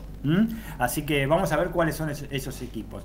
Eh, justamente de los equipos vamos a hablar un poquito de, la Fórmula 1 porque el otro día habíamos terminado eh, el tema con eh, el anuncio de que se vienen dos motores, este, dos prestaciones nuevas de origen teutón. Se viene la Blitzrig, ¿eh? se viene la Blitzrig a la Fórmula 1. Este, en realidad es un grupo, es un solo grupo que viene, que es el grupo Volkswagen, a través de Audi y, este, y, perdón, y, Porsche. Eh, Porsche. vuelve a la Fórmula 1 después del exitazo que había tenido con McLaren, ustedes recuerdan, mamita, corrían hasta, hasta en el cielo los autos esos. Pero bueno, Porsche viene directamente en un proyecto enorme este, eh, eh, en el año 2026, faltan todavía, ¿eh? faltan cuatro años todavía, viene a Red Bull. Listo, Red Bull termina el tema de con Honda, prepara sus propios motores ahora, pero con apoyo japonés. Los japoneses cierran la, bajan la persiana, apagan la luz y se las pican nuevamente para Asia. Y vienen los alemanes para Red Bull en un Con Honda, pero se las pican igual se la pican igual, se determinó la onda, digamos, ¿no? Este, y viene el Porsche, que eh, está muy cerca incluso de Austria, de Red Bull, es todo. Red Bull es, ya saben ustedes, es una empresa internacional, es, una multinacional sí. austríaca. Multimundial, ya diría, ¿no? Por eso, mundial está por todo el mundo y abarca todo tipo de cosas, de aspectos este, sociales, económicos, deportivos, políticos, lo que ustedes este, eh, quieran saber. Lo que sí es medio extraño es la vinculación que va a tener Peter Sauer nuevamente con la Fórmula 1. Se había no retirado, pero sí vendido. Recuerden que en realidad el equipo Alfa Romeo era de Peter Sauer. ¿eh? Y, ustedes recuerdan, y esto se lo dejo a Dani para que, para que lo, lo, lo, lo, mastique, lo madure un poquito, investigue si quiere.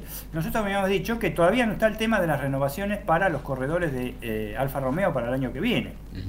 Porque hay un, indicio que Alfa Romeo puede desaparecer. ¿Por qué ese es indicio este, que, digo yo? Por el tema de la incorporación de Audi.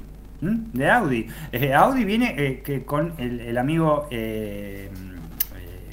el amigo Sauber, el, amigo suizo, y realmente, eh, salvo que se hagan en, la categoría británica, como digo yo, la, empresa británica, la FIA, que se pase a 22 autos, a 22 autos, sigue siendo los estatutos que están en 20 autos, o sea, 10 equipos, ¿eh? tiene, que haber. Este, si es eh, que va a haber 20 autos y se incorpora, Porsche reemplaza sin ninguna duda a Honda en Red Bull, eso está clarísimo. Ahora, ¿quién reemplaza a Audi? A Alfa Romeo y habíamos dicho que Alfa Romeo no sabía si iba a renovar a los corredores, puede desaparecer Alfa Romeo. ¿eh? Claro, a, ¿eh? mí me parece, no sé, tengo que investigarlo también, lo estoy diciendo así a partir de la memoria, de haber leído algunos artículos al respecto, pero me parece que Peter Sauer no llegó a desligarse eh, absolutamente de su equipo, sino que es algo así como que eh, le ha dado la concesión del mismo Alfa Romeo eh, durante unos años y luego de eso Alfa Romeo decidirá si continúa en la Fórmula 1 o no. Obviamente que eh, la marca no ha obtenido buenos resultados, salvo este año, en que se los ve este mejor. Eh, después, eh, hasta años anteriores, realmente no, no, no, no, no iba ni para atrás ni para adelante, ¿no? No, no, para nada. A pesar de tener, este, por ejemplo, a Kimi Raikkonen, ¿no? Este, en sus filas. Pero ahora un Valtteri Bottas y un motor Ferrari que les está rindiendo un poquito, un poco mejor. ¿eh? Está entre los 10 primeros, siempre, siempre. Incluso en varias partes de la carrera están los puestos de adelante, con otras estrategias por ahí. Pero bueno, no es un motor este, que los deja en el último lugar. Eran penúltimo y último Williams, era así. Sí, sí. Este, Pero eh, de Williams también tenemos que hablar, porque Williams va camino a Renault.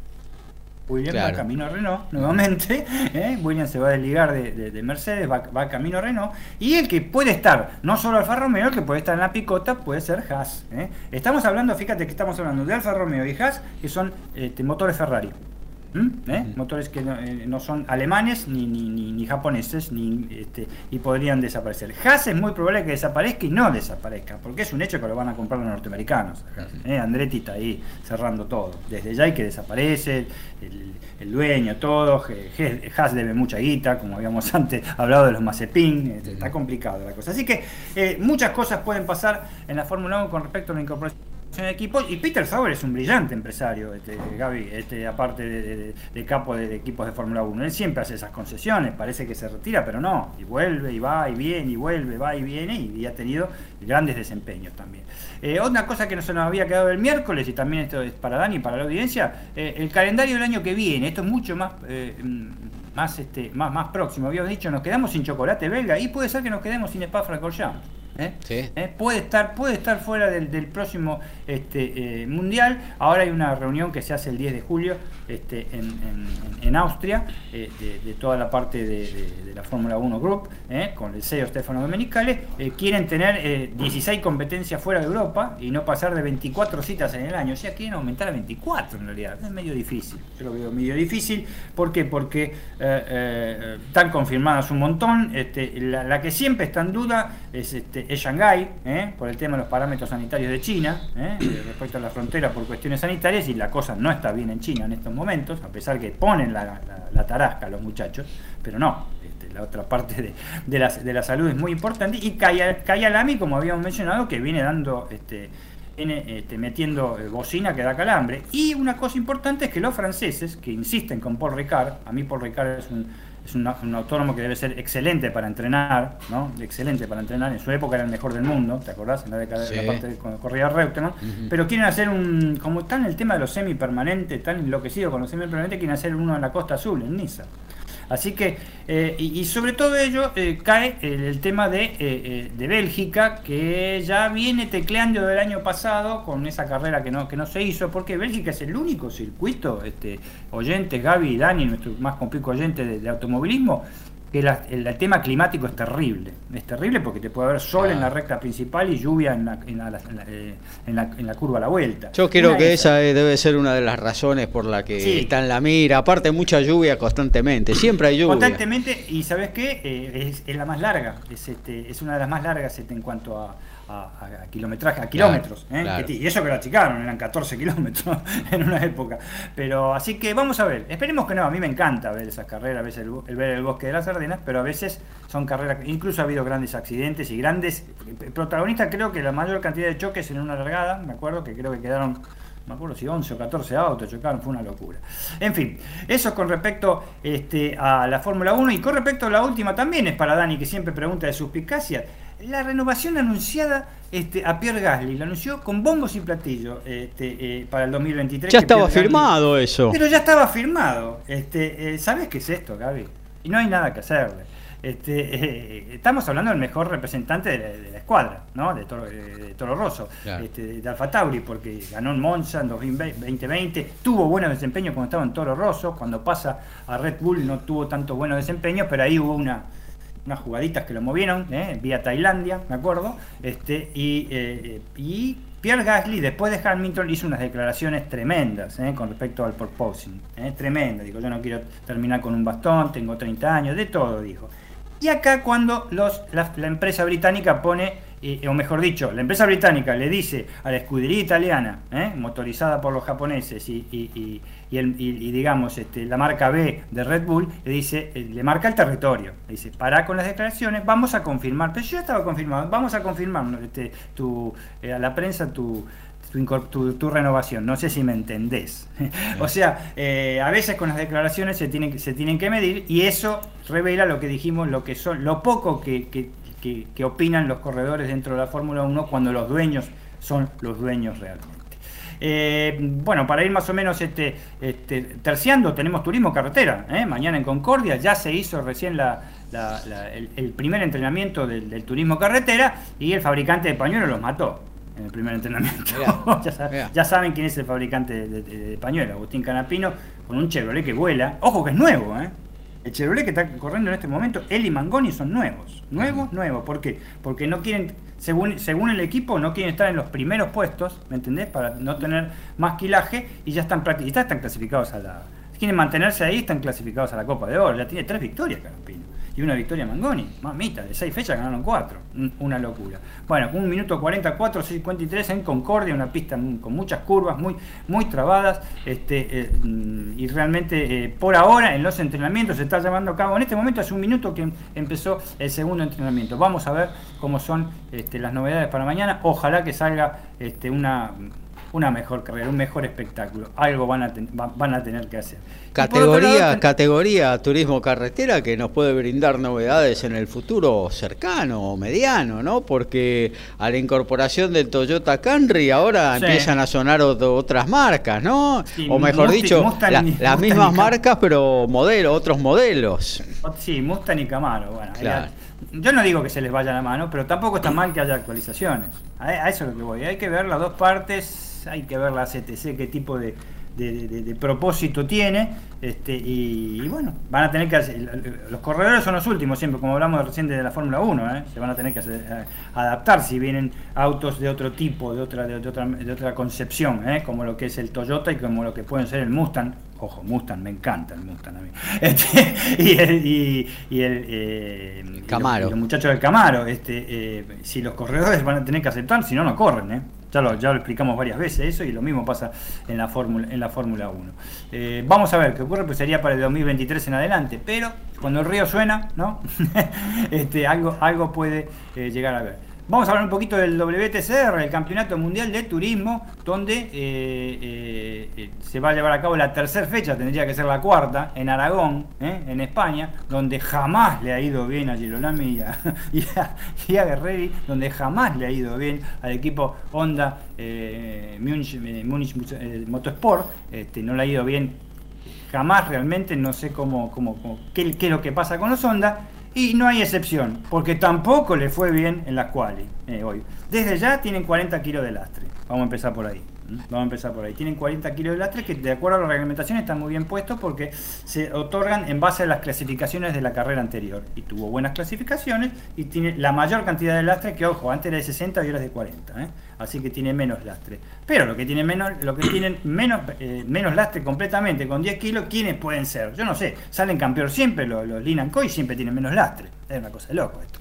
Así que los cálculos no sé cómo se hacen. De todas maneras, este, eh, Giro Nami quedó en décimo, décimo eh, eh, primer lugar. Décimo primer lugar, o sea que no está la, perdió por un lugar el décimo, con lo cual en la Q2 se hubiera largado primero. Eso sería importantísimo. ¿no? Así que va a largar 11 en las dos carreras. Claro. Desde ya, las dos carreras que se desarrollan el día de mañana. Iger y, perdón, ese fue Guerrieri. Y Giro Lamy entró en el puesto 13 y también, este, también este, un, tiempo muy lejano, 2 minutos 06, el mejor fue un 2 minutos 03. Así que fíjense lo, de, lo, del, lo del lastre. Eh, eh, mm, van a tener una competencia, ojalá puedan sacar este, eh, algunos puntos. Todavía este, Girolami está bien en el campeonato, está, está, primero, pero se viene. No sé por qué Aragón realmente, cosa que no le encuentro, Gaby, no le encuentran la vuelta tampoco. Está bien, los agarra siempre con lastre, pero yo no sé, si lo pusieran como primer carrera, que nunca hay lastre en la primera carrera, no sé, iría para atrás también el equipo Honda. No sé realmente este, qué es, lo que pasa. Mañana a las 6 y 10 de la mañana es la primera carrera, en tanto que a las 10 y 10 es la segunda carrera en el circuito eh, eh, español. Eh, para más o menos este, otra cosa de la Fórmula 1 que podemos este, acotar es este, hablando recién de Alfa Romeo, que se, el que se destapó un poquito fue Valtteri Bottas con declaraciones que, que dijo que realmente eh, eh, después del retiro de Nico Rosberg, este, que él subió a, McLaren, iba a decir, a, Mercedes. A, Mercedes, vivió un tema este, bastante traumático en toda su carrera. El primer año estuvo este, eh, bastante bien, pero en 2018 empezó a mermar. El tipo reconoce que de ninguna manera podría alcanzar a Hamilton. ¿Mm? Eh, y, consideró que en su segundo año el punto de considerar seriamente retirarse. Es lo que hablamos tantas veces el tema del piloto 1 y el piloto 2, ¿no? Y realmente cuando el piloto 2 por ahí agarra el equilibrio, por ahí agarra el punto para, para, este, para, para, correr, este, eh, el sentido para correr, porque eh, hay mancomunión entre los mecánicos y él y el auto, ahí le imponen directamente que tiene que ser el número 2, ¿no? También. fíjense que qué fuerte será este tema de Hamilton y, Mercedes, Mercedes Hamilton, que Nico Roberts sale campeón, pero Nico Roberts retiró, no quiso saber cómo quedó, él mismo lo declaró. Este, lo, que vivió en ese año que él salió campeón con Hamilton fue insoportable. Me imagino las presiones que tiene que haber habido. Eh, Nico debe haber estado ayudado por su temperamento, por su padre seguramente y por un billetín también bastante grande, ¿no? Este, pero eh, eh, realmente es, para pensar todo lo que se vive adentro de un Fórmula 1 con su número 2 cuando sos número 2 y no tenés y no tener este eh, otra manera de poder este, acceder. Vamos a ver que así que eso sería más o menos toda la información de automovilismo, tenemos más notas, por supuesto. Somos pasionales, tenemos buena onda y también nos calentamos. Sumate a Código Deportivo. Somos como vos.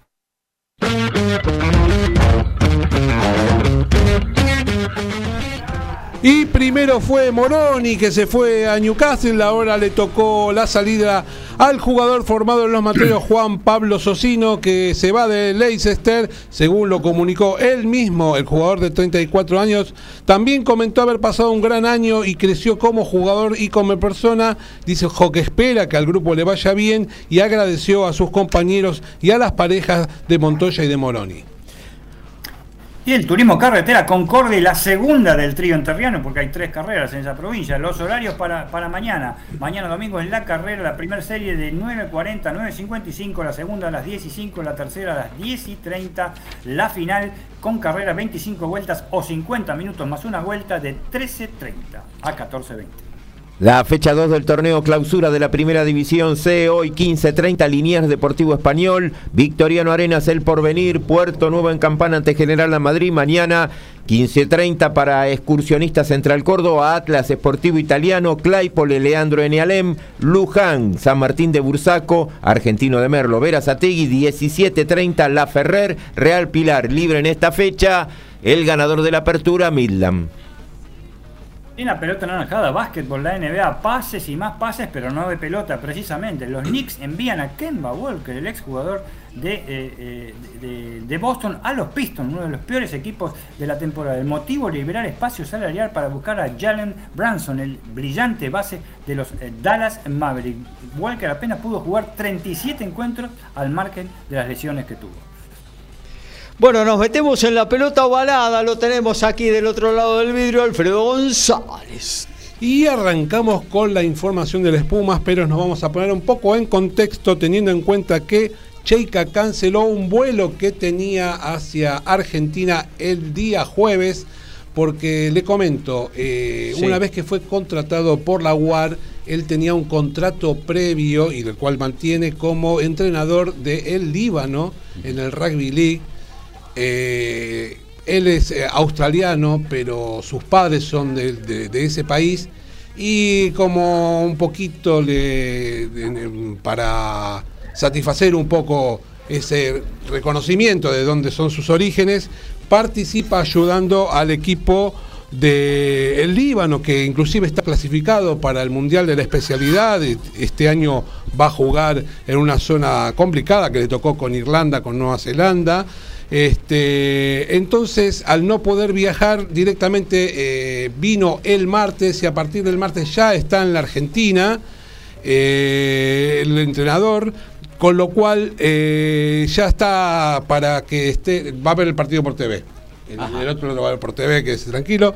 Y ya está en la Argentina, con lo cual van a estar viajando a Jujuy en el día de mañana. Eh, con los eh, jugadores que ya están en Argentina, no están todos. y van a tener una semana bastante movidita, porque aparte de los entrenamientos, por ejemplo el día martes van a hacer una, una cuestión social con los chicos de la provincia y con aquellos que se quieran acercar, con unas actividades eh, sociales que se llaman Proba Rugby y en el sector del Parque San Martín van a trabajar con los chicos para... Es una buena oportunidad para que estén con los jugadores del seleccionado argentino, pero bueno, lo importante es, como siempre, llegar de la mejor forma de a Francia 2023, que es lo que todos queremos. Para eso se van a jugar estos tres partidos eh, frente a Escocia y arrancamos con los supuestos desafíos que tiene Michael Cheika, por lo menos para nosotros, con respecto al seleccionado nacional. Y por ejemplo, uno de los más importantes es que, por, lo, por lo menos para mí, que los jugadores vuelvan a jugar con soltura ya que en los últimos partidos la, parecían atados. Eh, el equipo nacional, lamentablemente, de un momento para otro perdieron toda esa dinámica y peligrosidad, sobre todo los backs, que nos habíamos este, puesto muy contentos cuando, por ejemplo, se le había ganado a Nueva, a Nueva Zelanda. El equipo fue muy diferente ese con respecto al que jugó las ventanas del último tiempo, así que este, hay que ver este, cómo, cómo va a afrontar esta situación, teniendo en cuenta que hoy, la verdad, los Pumas son un equipo previsible. Este, la verdad que eh, eh, parece ser como que eh, en muchos aspectos se desmejoró eh, y sobre todo en una situación que parece que es desde lo mental, ¿no? Pero sabemos que Cheika es un gran motivador de la situación y posiblemente si es una situación mental puede empezar a revertir la situación, pero también hay cuestiones del juego que son importantes como las formaciones fijas, que en la cual también se, se desmejoró mucho y en defensa. Así que el Scrum hoy es, eh, la verdad que no voy a decir malo, pero la verdad que es muy deficiente. Es muy importante siempre cómo van a ser las primeras líneas, quiénes van a ser parte de, del equipo titular, eso es importante para ver cómo va a funcionar esto. Eh, el line, que era una garantía, eh, se fue, hoy se pierden muchas pelotas. Lamentablemente también se desmejoró, en ese aspecto. Y la defensa tiene mucho que mejorar. Si tomamos como parámetro el último partido frente a Irlanda, la verdad a los Pumas le metieron más de 50 puntos, eh, unas goleadas que donde la defensa hacía agua por todos lados. Así que bueno, para modificar esto se eligió, como sabemos, el nuevo staff, donde este, Fernández Lobe y Bordoy este, son, fueron un poco parte del proceso anterior y se suma Felipe Contempomi para, para esto de, los backs y el neozelandés eh, Kinwell, que es un especialista en defensa, que vamos a ver cómo responde todo este nuevo staff a estas cosas que acabo de mencionar, que me parece que son lo, urgente a mejorar con respecto al equipo nacional. Las formaciones fijas. No, ahora hay que ver también el tiempo de trabajo, porque todavía no está el plantel completo. ¿Cuánto van a tener? ¿Cuatro o cinco prácticas? así es, de hecho, inclusive no están todos los jugadores, se confirma, no, se sabe qué va a pasar, ahora la vamos a hablar. Este, eh, con la lesión en la pierna derecha de, de Urdapilleta, que tuvo, salió a los 20 minutos del primer tiempo en la final del, top 14. ¿Qué va a pasar con esa posición? Bueno, otra, otra situación es la situación de la capitanía, que bueno, sacado Pablo Matera por todos los temas que ya sabemos, se lo sumó a Julián Montoya y asumió, la verdad que lo asumió con gran liderazgo, eh, transmitió al equipo todo, toda su, sabiduría, pero algunos cuestionan, esta, cuestionan esta situación porque en el rugby de hoy eh, los eh, primeras líneas por lo general no juegan todo el partido, siempre son reemplazados. Y entonces muchos dicen que en situaciones límites o en momentos decisivos, al final de los partidos, el capital no está presente y la verdad que muchos dicen, ¿por qué no cambiarlo? Bueno, no va a ser así, fue ratificado como capitán eh, Montoya, no me parece que sea importante, algunos que por ahí saben más que yo dicen que debería modificarse esta situación. Así que las preguntas obvias eh, que nos hacemos es, por ejemplo, ¿qué pasó con esto de Urdapilleta? ¿no? El club, no hay información todavía, el club no se ha despedido. Igual el suplente, ¿no? Urdapilleta. Y Urdapilleta iba, no sabíamos, porque una, de, una de las cosas a, tratar es quién iba a ser la apertura del equipo. Si iba a ser Urdapilleta, si iba a ser Sánchez, si iba a ser Santiago Carreras.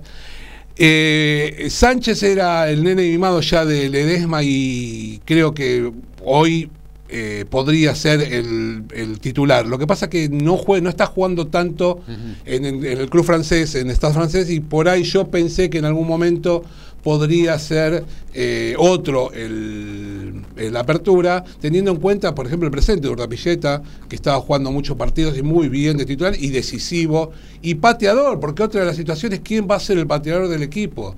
últimamente lo había, venía haciendo Emiliano Boffelli y hablábamos que si no, está, si no estaba derecho a los palos, la verdad se le complicaba mucho.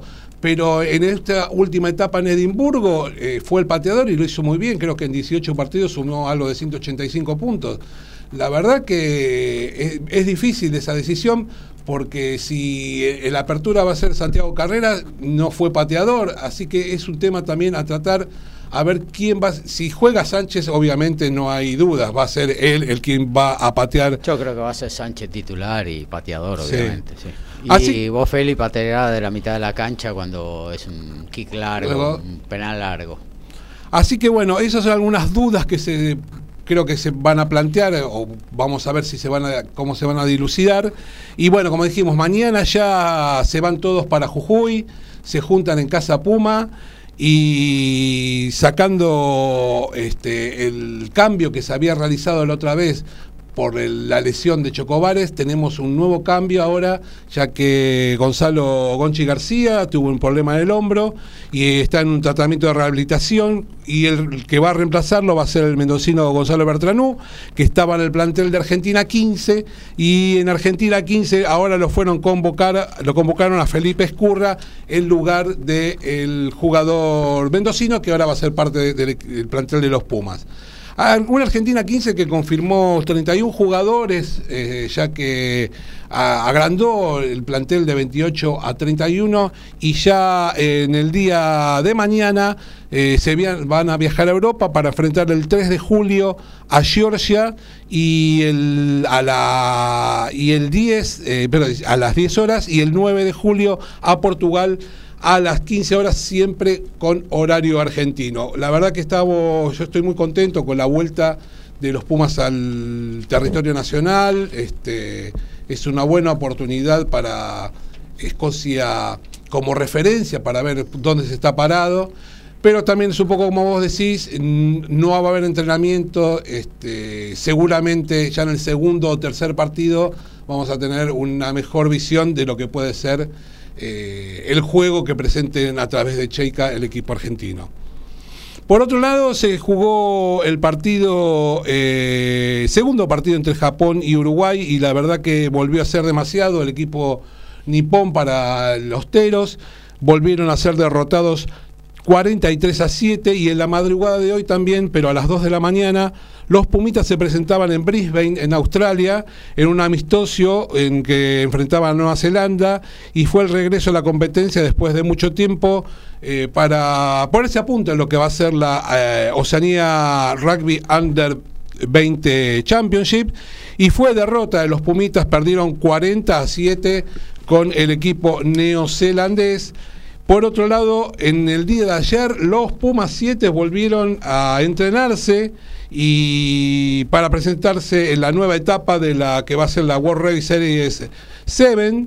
Eh, después de un largo descanso, van a volver a jugar la última etapa que va a ser el 27 y 28 de agosto en Estados Unidos y recordar que el, del 9 al 11 de septiembre de este año se juega el Mundial Así que se refrescaron conceptos, el lunes vuelven a juntarse y bueno, la buena noticia es que estuvo Álvarez Furcade, que estuvo con una lesión eh, durante mucho tiempo, el capitán de los Pumas, y sigue su recuperación de la rodilla y fue un total de 16 jugadores los que estuvieron ayer eh, en, el, en, la Casa Puma eh, para ver cómo siguen el resto del año el equipo nacional. Para terminar, vuelve el torneo de Buenos Aires, hoy sábado, y vienen cinco fines de semana seguidos de torneo de la urba. tenemos lo más importante, Hindú en Doctor 4 va a jugar lo que llaman el clásico de la 202 con Cuba, una cosa rarísima, pero lo llaman así.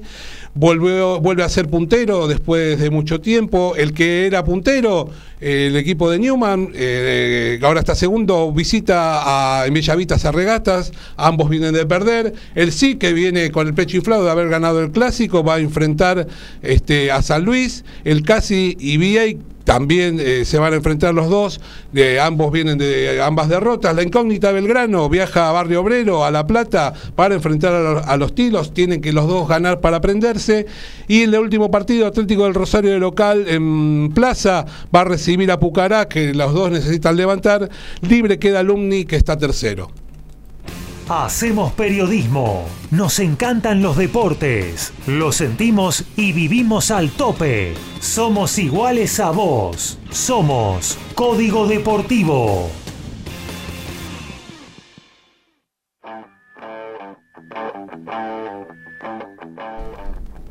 Y Gonzalo García fue contratado por Sebré para la próxima temporada de, una gran temporada en Balo Rugby Emilia, así que podrá jugar la Challenge y la United del medio scrum de 21 años firmó para la franquicia de Parma hasta junio del 2023 con la posibilidad de renovar.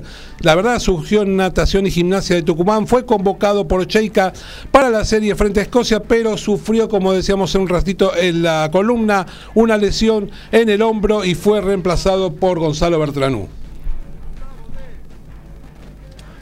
Y la primera división de fecha número 8 del torneo Apertura 15-30 Lugano recibe a Mercedes, Argentino de Rosario al líder Centro Español y Central Ballester ante Yupanqui. Mañana en el 12 de octubre Cambaceres va a recibir a las 15.30 Deportivo Paraguayo y el lunes se va a cerrar 15.30 para Esportivo Barracas y Muñiz quedando libre en esta fecha Juventud Unida.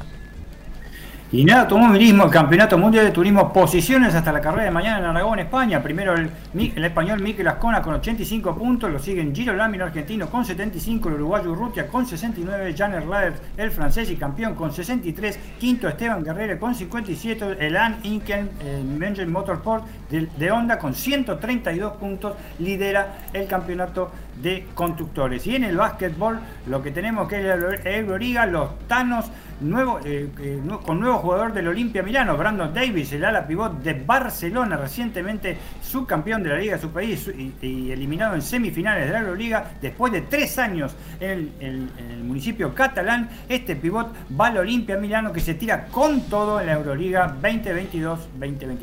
Nos quedamos con el básquetbol, Dani. Nos quedamos con el básquetbol, listo, tac, tac, tac, picamos la pelota, tiramos. Doble. No, triple no, es doble, estábamos cerca. Bueno. Ojo que con eso, ¿saben qué están haciendo? Houston Rocket como novedad, esto no lo, iba a decir en un noticiero, pero lo digo ahora rapidito. Houston Rocket, que fue uno de los peores equipos del año pasado, terminó último en su conferencia, este, en la conferencia este, oeste, está haciendo las prácticas para la Summer League y la práctica con todo su este, plantel eh, eh, pintó una línea de 4 metros ahora para, tirar, una, línea de 4 puntos, perdón, como si fueran 4 puntos, más, más lejos que la línea de 3 para entrenar mejor a sus jugadores y tener mejores conversiones de 3 puntos. Mamita, estos norteamericanos hacen cada cosa que no puede ser. Este, bueno, con respecto al básquet, eh, algunas noticias que tenemos, este, obviamente los técnicos que se han ido, recuerden ustedes que el técnico de Kimsa, Sebastián González, este, se, apenas este, finalizó el partido con el Instituto de Córdoba, el día siguiente, mejor dicho, menos de 48 horas, este, se desligó de la institución santiagueña. Después ha tenido en realidad una gran campaña que habíamos este, este, valorizado realmente a pesar de no haber salido campeón acá este, en la Argentina eh, de, la liga con dos subcampeonatos, pero sí salió campeón de la Champions. Pero bueno, fue oficializado como entrenador de Dorado 72 horas después de, esa derrota que tuvo con Instituto. Así que algo tenía. Se va a los Dorados de México para elegir el equipo de Chihuahua en la Liga Nacional de Básquet Profesional de México. Evidentemente acá el tema monetario es absolutamente este, eh, eh, fundamental, ¿no? Desde ya, y este, porque va a México y, ahí cobra, mamita que cobra. y por supuesto, dólares. Este, Kimsa, ni eh, sí, dólares ni hablar, ¿no? Ellos van generalmente, generalmente los, argentinos que van por básquet a México juegan, como son, este, se juegan en temporadas distintas en cuanto a estacionalidad, Por ahí están allá y después vuelven, Tranquilamente, muchos jugadores hacen así incluso. Manuel Córdoba, entonces, ni mi perezoso, es el nuevo técnico entrenador de Kings Santiago del Estero. Es un argentino que está radicado en Chile desde hace muchísimo tiempo. De hace muchísimo tiempo, este, hace 20 años que está radicado en Chile, en el cual conquistó dos ligas nacionales, este, en un equipo Valdivia de Chile, que es el único equipo representativo de Chile que realmente ha jugado la Champions Americana, ha jugado Liga Sudamericana. Es más o menos en un básquet, el trasandino, que no es muy este, trascendental ¿eh? dentro de Sudamérica y no hay que hablar ni hablar dentro de, eh, América. ¿eh? En ese país, en Chile, sí tuvo actuaciones brillantes, un profesor de educación física de 48 años, ¿eh? este, que estaba ligado a la Federación Chilena y que tendrá una, un desafío más que exigente ahora en el conjunto santiagueño, que es uno de los puntales del básquetbol de nuestro país y que va a competir desde ya de movida, ya tiene este, eh, por cuarto año consecutivo, todo un récord, ¿eh? ¿Eh? igual que San Lorenzo en su momento, pero por cuarto año consecutivo va a competir en la Champions, en la BCLA, el equipo santiagueño buscará también ser protagonista nuevamente en la competencia local. Un duro desafío para una persona que según él conoce el básquet argentino porque lo ve permanentemente por televisiones de Chile, pero una cosa es verlo ahí de, por televisión y otra cosa es estar acá. Eh, rápidamente, vamos a dejar pasar al, técnico de River, un cachito, ya está.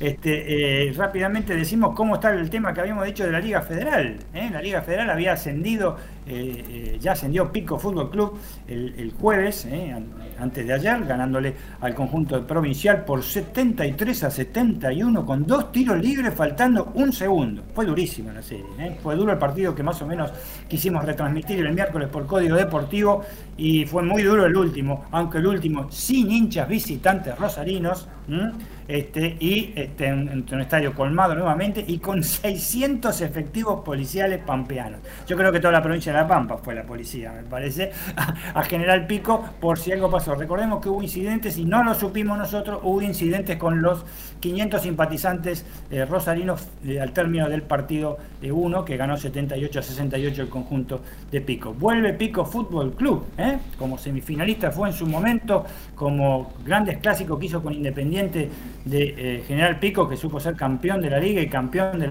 Liga Sudamericana, vuelve a eh, la, segunda parte, a la segunda división, que es la Liga Argentina, y espaldarazo quizás para lo que puede ser la Liga Nacional de Básquet. Pero anoche, como dije antes, se vino el chorrillo en San Luis, que es el viento helado, tremendo, que congela a los puntanos, que quedaron todos eh, congelados. Hay en Linier mucho. ¿Cómo? Que en Linier va mucho el viento ese también. En Liniers, sí, sí, y estábamos hablando de Rosario en Parque Independencia también, pero bueno, eh, eh, anoche la sorpresa la dieron los enterrianos, eh, que a puro mate la Unión de Colón ganó un partidazo, 73-68 por 5 puntos y forzó un tercer juego que será esta noche en Emilio Perazo, el gimnasio de en la cual hace de local Jepo San Luis, no juega más en el AVE Fénix, no sé qué será la vida del AVE Fénix, y que realmente vamos a ver cómo, cómo se decide, lo vamos a tratar de ver acá no hay televisión pública puntana como lo hay en La Pampa. Vamos a ver cómo podemos hacer para verlo. Recuerden la gente que lo pueden hacer a través de Basket Plus, pero es una... Eh, eh, billetín. billetín, tiene que pagar. Hablando de billetín, eh, esta noche, obviamente, no hay hinchas visitantes, ¿eh? no lo permitió de ninguna manera la ciudad de San Luis, este, eh, hablando con la Confederación Argentina de Clubes, que no haya hinchas visitantes, o sea, no hay hinchas del litoral alentando al conjunto de la Unión, que es el único que no jugó nunca ni Liga Argentina ni Liga Nacional de Básquet, y que va en busca de la heroica realmente, porque el primer partido lo había perdido por 92-82 en dos tiempos suplementarios en Colón. Este equipo es de Colón Entre Ríos. Esta noche, ¿qué querés que te diga, Gaby, los oyentes del básquet? Puede aparecer el jefe de Golgori, el, sheriff de, los duques de Hazard, puede aparecer tranquilamente, eh, eh, porque ahí la cosa es brava en San Luis. ¿eh? Vamos a ver cómo es este tercer partido. El favorito es Jepu, pero no sé, porque la Unión de Colón realmente ha dado a muestras, hasta ahora, por supuesto, de tener mucha personalidad y buen juego. Sobre todo, incluso sacó al único invicto, Tokio de Misiones, que honestamente no sé si son japoneses o qué es, Tokio de Misiones, era el único equipo de la Liga Federal y lo sacó en dos partidos. Este, nada más. Así que. ¿Esto qué es? ¿Unión, ¿Unión de Entre Ríos? Unión de Colón Entre Ríos. Claro, porque si no Unión de Colón suena medio, medio raro, ¿no? No, claro. Está buena esa, ¿eh? Está buena. ¿eh? Está linda, está linda. Es que como, hubiera sido el huracán de San Lorenzo. Bueno, recordemos que el huracán de, Corriente tenía la camiseta de San Lorenzo. claro, también. lo dejamos ahí. Dios mío, ese, era, terrible. Bueno, así que te pico uno de los ascendidos y vamos un poquito a los cambios que hay ahí en el mercado de pase en Europa, en la, en la Liga AC Vendesa. Vamos a hablar un poquito rápidamente del Barce Fracasolona ¿eh? y sus consecuencias. Fue un fracaso total, tanto para la prensa como para los hinchas, como para el equipo y para los directivos. No ganaron nada, ¿no? No ganaron nada, no ganar en Barcelona es como estar en Boca y en River en fútbol acá y no ganar absolutamente nada de nada, ¿no? La institución no lo hizo oficial todavía, pero Dante Exum y Nigel Hayes eh, Davis utilizaron ya las redes sociales para confirmar que no seguirán siendo eh, del equipo del Barcelona. Ya dijimos que se fue Brandon Davis, un muy buen jugador que estuvo casi cuatro años en Barcelona, incluso hizo familia ahí en Barcelona, tiene sus hijos este, catalanes y se va a jugar a un equipo que se viene con todo, que se, con todo, que es el Olimpia Milano de Italia y que quiere sí o sí este, ganar la Euroliga. Mm, mejor no le digo quién es el propietario, eh, no es el Inter. Para si fuera un, fútbol, un equipo de fútbol, no es el Inter, es la otra parte, del Milan. Y si saben quién es el Milan, saben que, qué grupo viene atrás, ¿no? del, del, Olimpia de Milano, del cual este, el amigo Escola fue, fue partícipe también.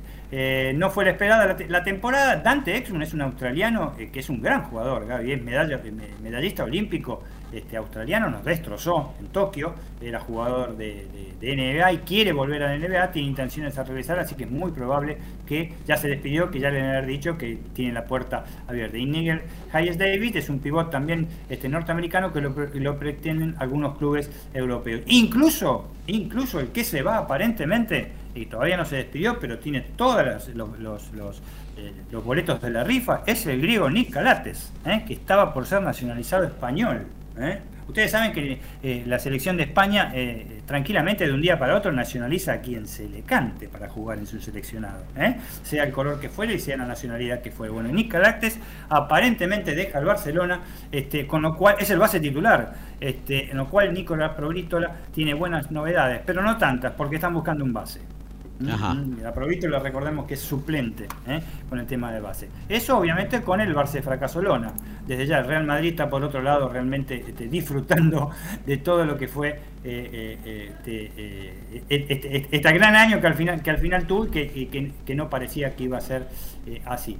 Y otro pase codiciado, este, este, Peñarol, de, de, Peñarol iba a decir de Montevideo, Peñarol de Mar del Plata, Emilio Rita se llevó a José de Filippo de San Lorenzo, el último que quedaba de los pentacampeones. Ah, no queda más nadie, no queda más nadie.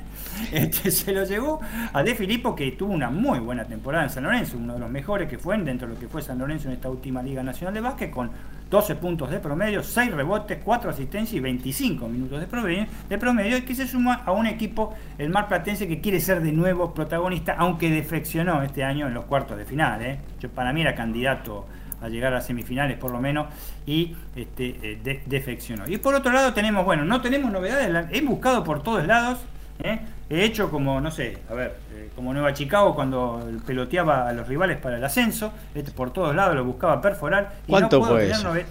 Y, fue, yo me acuerdo el partido ese que bien Hace 20 años atrás. Bueno, bueno, qué sé yo, algo así. Este, eh, lo busqué por todos lados, no hay caso, no hay, no hay novedades del partido amistoso que están jugando y deben estar terminando en estos momentos.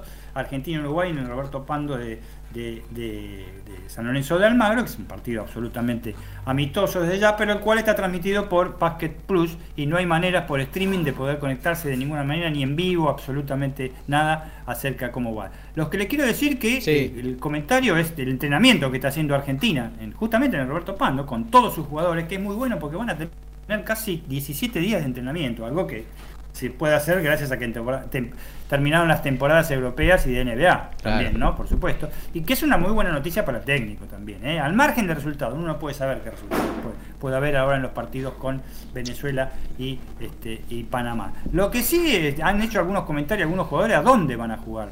Eh, y, este, y Patillo Ganino advierten, porque ya han jugado ahí, que eh, eh, el tema de Venezuela, ya, de por sí va a ser una caldera y, Venezuela de local es muy importante y de visitante también, ha demostrado hasta ahora superioridad contra Argentina. ¿Y cómo? Recuerden el partido en obras que aparte hasta fuimos visitantes y eso fue vergonzoso, ¿no? Pero este, donde realmente dice que va a ser una caldera es en Panamá, cosa que un equipo que Argentina puede llegar a superar. Este, Panamá, yo diría hasta fácilmente, incluso con la nueva formación. Pero van a jugar, y esto si estuviera Ricky este, y vos y Horacio seguramente lo deben saber, en el gimnasio Roberto Durán, que no es el Roberto Durán, este, como se llamaba antes, es el nuevo Panamá. ¿Te acordás del gimnasio ese? Es el gimnasio de boxeo en el cual tuvimos nada más que eh, no, no, hubo satisfacciones nunca para Argentino porque ahí perdieron Loche y este, Vallas. ¿eh? que eh, eh, Norberto Longo, ¿te acordás el periodista de, Canal 13 sobre todo? cuando fue a cubrir la, la, pelea de Vallas, digo, dijo, Vallas peleó en el Wembley del boxeo. Y sí, un gimnasio enorme que ahora se llama obviamente Roberto Durán, por, el ídolo que es el boxeador panameño. De todas maneras, Argentina ya está clasificada para la próxima ronda. Después este, va a jugar con eh, eh, Canadá y República Dominicana y un rival a designar que va a salir entre Bahamas y Islas Vírgenes. A Bahamas y Islas Vírgenes lo va a superar. Superar Canadá no sabemos porque Canadá en, la tercera ventana, Canadá mete 12 eh, jugadores NBA sí o sí sí o sí, ya está determinado que son 12 jugadores. La indisciplina en la manera de jugar de los, de los este, canadienses nos da un poco de esperanza en ese sentido, porque realmente tienen jugadorazos, pero nunca llegan a nada. Nunca llegan a nada. Pero eh, está también el tema de República Dominicana, sobre todo cuando los, cruces de las ventanas sean este, en, otros países. Pero yo creo que Argentina va, desde ya va a clasificar al Mundial de, Japón, Indonesia este, y Filipinas, pero también eh, no tratar de perder, pues son muy importantes los dos, partidos por el tema del ranking. Y recordemos, por favor, a todos los amantes del básquet, del básquet, que el ranking fue vital para que Argentina saliera subcampeón en China. Fue vital, ¿eh? no cruzarse con terribles equipos que se podía haber cruzado y tener una zona hasta los cuartos de final, no digo fácil, pero sí accesible. ¿Eh? Entonces, si empieza a tener derrotas con equipos como Panamá, que está muy abajo y nos infligiría bajar mucho, no, tanto con Venezuela, que está bien rankeado Venezuela, ¿eh? está entre los 15 primeros, este, eh, la cosa se va a complicar. Así que esperemos que pueda sacar. Yo tengo confianza para esta gira, ¿eh? con Campazo, este, con este, Volmaro, con Patillo Garino, que está se manifestó medio, medio con miedo después de seis meses sin jugar. Este muchacho tuvo seis meses sin jugar, con Delfino, que sigue dirigiendo al equipo, con algunos argentinos que van este, de acá de, nuestro país, que, que, realmente la han estado rompiendo, pero sobre todo que eh, levante el tema de, eh, del base. ¿no? El tema eh, de Campazo para mí sería eh, lo fundamental y ojalá que Che García se meta dentro del equipo como lo hicieron en su momento Magna, eh, eh, Mangano y este, Hernández. ¿no? ahí de Hernández para mí es una polémica y es tema de conversación de otro día porque se pudo haber ido mucho mejor. Muy bien, muchas gracias Daniel Medina. Nos metemos directamente en lo que tiene que ver con el boxeo. No cago a las drogas, un importante, dos importantes veladas en este festival que organiza la Asociación Mundial de Boxeo. Esta vez le tocó a la Argentina, más precisamente al Casino Buenos Aires, ahí en la zona de Puerto Madero. Eh, balance favorable para los argentinos, pero una gran decepción, sobre todo ayer a la noche en la segunda de las veladas. Eh, anteriormente, en la cuarta, la reafirmación de que Mirko Cuello está en un muy buen nivel, le ganó por nocaut técnico a Leonardo Padilla de Venezuela, séptimo en el ranking del mundo, es campeón internacional pluma de la Asociación Mundial de Boxeo eh, y bueno, va a estar rankeado entre los 10 primeros en la próxima publicación de la entidad. Eh, un peleador que va para adelante pero que no se descubre y pega muy duro. Tendrán que venir obviamente exámenes más difíciles, pero se lo ve bien, bien enfocado a Mirko Cuello, Leandro Blanco eh, le ganó en fallo dividido a Germán Valenzuela de México y se quedó con el Fedelatin Mini Mosca de la MB. Tobías Reyes mostró muy buenas condiciones, eh, completó su octava victoria, 7 por nocaut y ganó el campeonato argentino e internacional Super Mosca también de la MB, a Sebastián Castillo que venía invicto y sufrió ahora su primera derrota. Eh, Clara Lesculat aprovechó eh, la oportunidad que se le dio en este festival, logró su séptima victoria, tiene tres knockouts y accedió al título mundial, Super Mosca de la Asociación Mundial de Boxeo frente a la mexicana Maribel Medina en decisión dividida ayer por la noche. Y la gran decepción, Brian Suárez, el invicto argentino medio pesado eh, se enfrentaba frente al venezolano Albert Ramírez también, los dos invictos y noqueadores. Prácticamente todas las peleas las habían ganado por nocaut. Se planteó un primer round eh, que bueno, que fue un poco en sintonía con los antecedentes de ambos. El que pegó primero y mejor fue el venezolano, mandó a la lona al argentino que luego guapió, se lo quiso llevar por delante, pero recibió una contraderecha que lo fulminó. Así que en el primer round Álvaro Ramírez eh, le ganó por nocaut efectivo. A Brian Suárez se quedó con el título continental de las Américas eh, tiene buena proyección este venezolano, eh, lo que decimos siempre, ¿eh? frente a exámenes mejores, mayores, subir la vara, ahí hay que demostrar, esto es lo que le pasó un poquito a Brian Suárez, que en cuanto le, cambiaron un poquito los oponentes, todo lo que venía de alguna manera prometiendo, ¿no? Con una guardia bastante endeble, y no tan tanta solidez a la hora de recibir castigo eh, se confirmó lamentablemente ayer a la noche en el Casino Buenos Aires. Cortamos y nos metemos en la agenda de Código Deportivo para este fin de semana que ya está comenzando.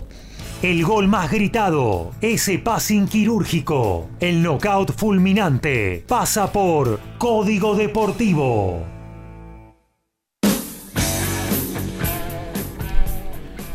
Y todo el torneo de la urba se va a jugar 15 y 30 horas. Los podés ver todos los partidos por estar más, excepto el más importante de la fecha. Hindú Cuba va por el cable abierto. Lo vas a ver por ESPN Extra. Una hora más tarde, a las 16.30 horas, podés ver también por estar más Chile frente a Escocia.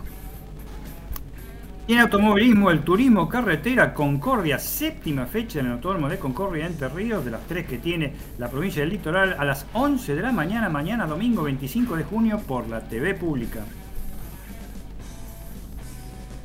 Y por el torneo de primera división, 15.30 TNT con Talleres de Córdoba, Central Córdoba de Santiago del Estero. En el mismo horario, la TV Pública, Defensa y Justicia con Vélez. A las 18, TV Pública con Estudiantes de La Plata y Newell's Sol Boys.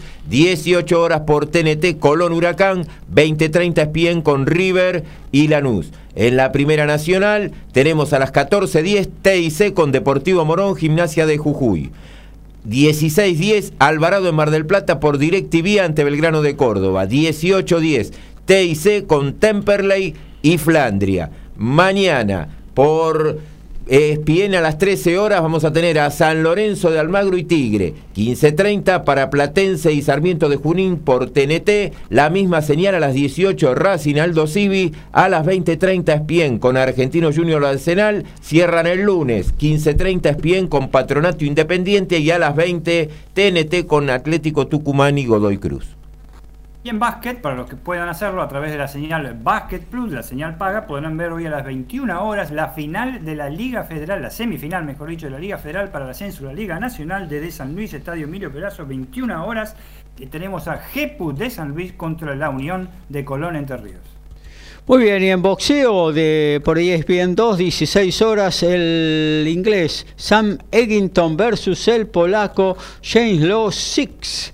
Eh, esto va a ser por el título Ivo Super Welter. Luego, si tenés eh, la aplicación Dazón de AZN, el estadounidense Cheese Bam Rodríguez versus el tailandés Jan Sox Rubinsai por el título Super Mosca del Consejo Mundial de Boxeo del primero en Teis Sport, el neuquino Matías Romero en su regreso a la Argentina tras haber eh, estado un año en Estados Unidos boxeando allá, eh, disputará frente al bonaerense Nicolás Paz el título Pluma Plata del Consejo Mundial de Boxeo. Eh, también ESPN 2, el mexicano Luis Soto versus el sudafricano Hecky Butler a 12 rounds en mini bosca. Esto va a ser por eh, una pelea eliminatoria al título del Consejo Mundial de Boxeo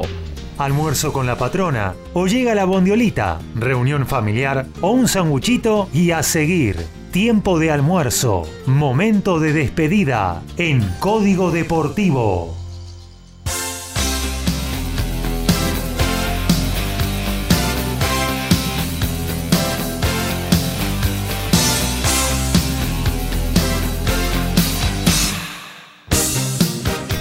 Y nos vamos, se terminó la 136 de Código Deportivo. Estuvimos en vivo y en directo con Lautaro Miranda al borde de la pista viendo las semifinales del Challenger del Tenis Club Argentino. Estuvimos hablando de automovilismo, de básquetbol, de rugby, de tenis, de boxeo, también de fútbol de todo ¿eh? en esta edición que ya está por terminar.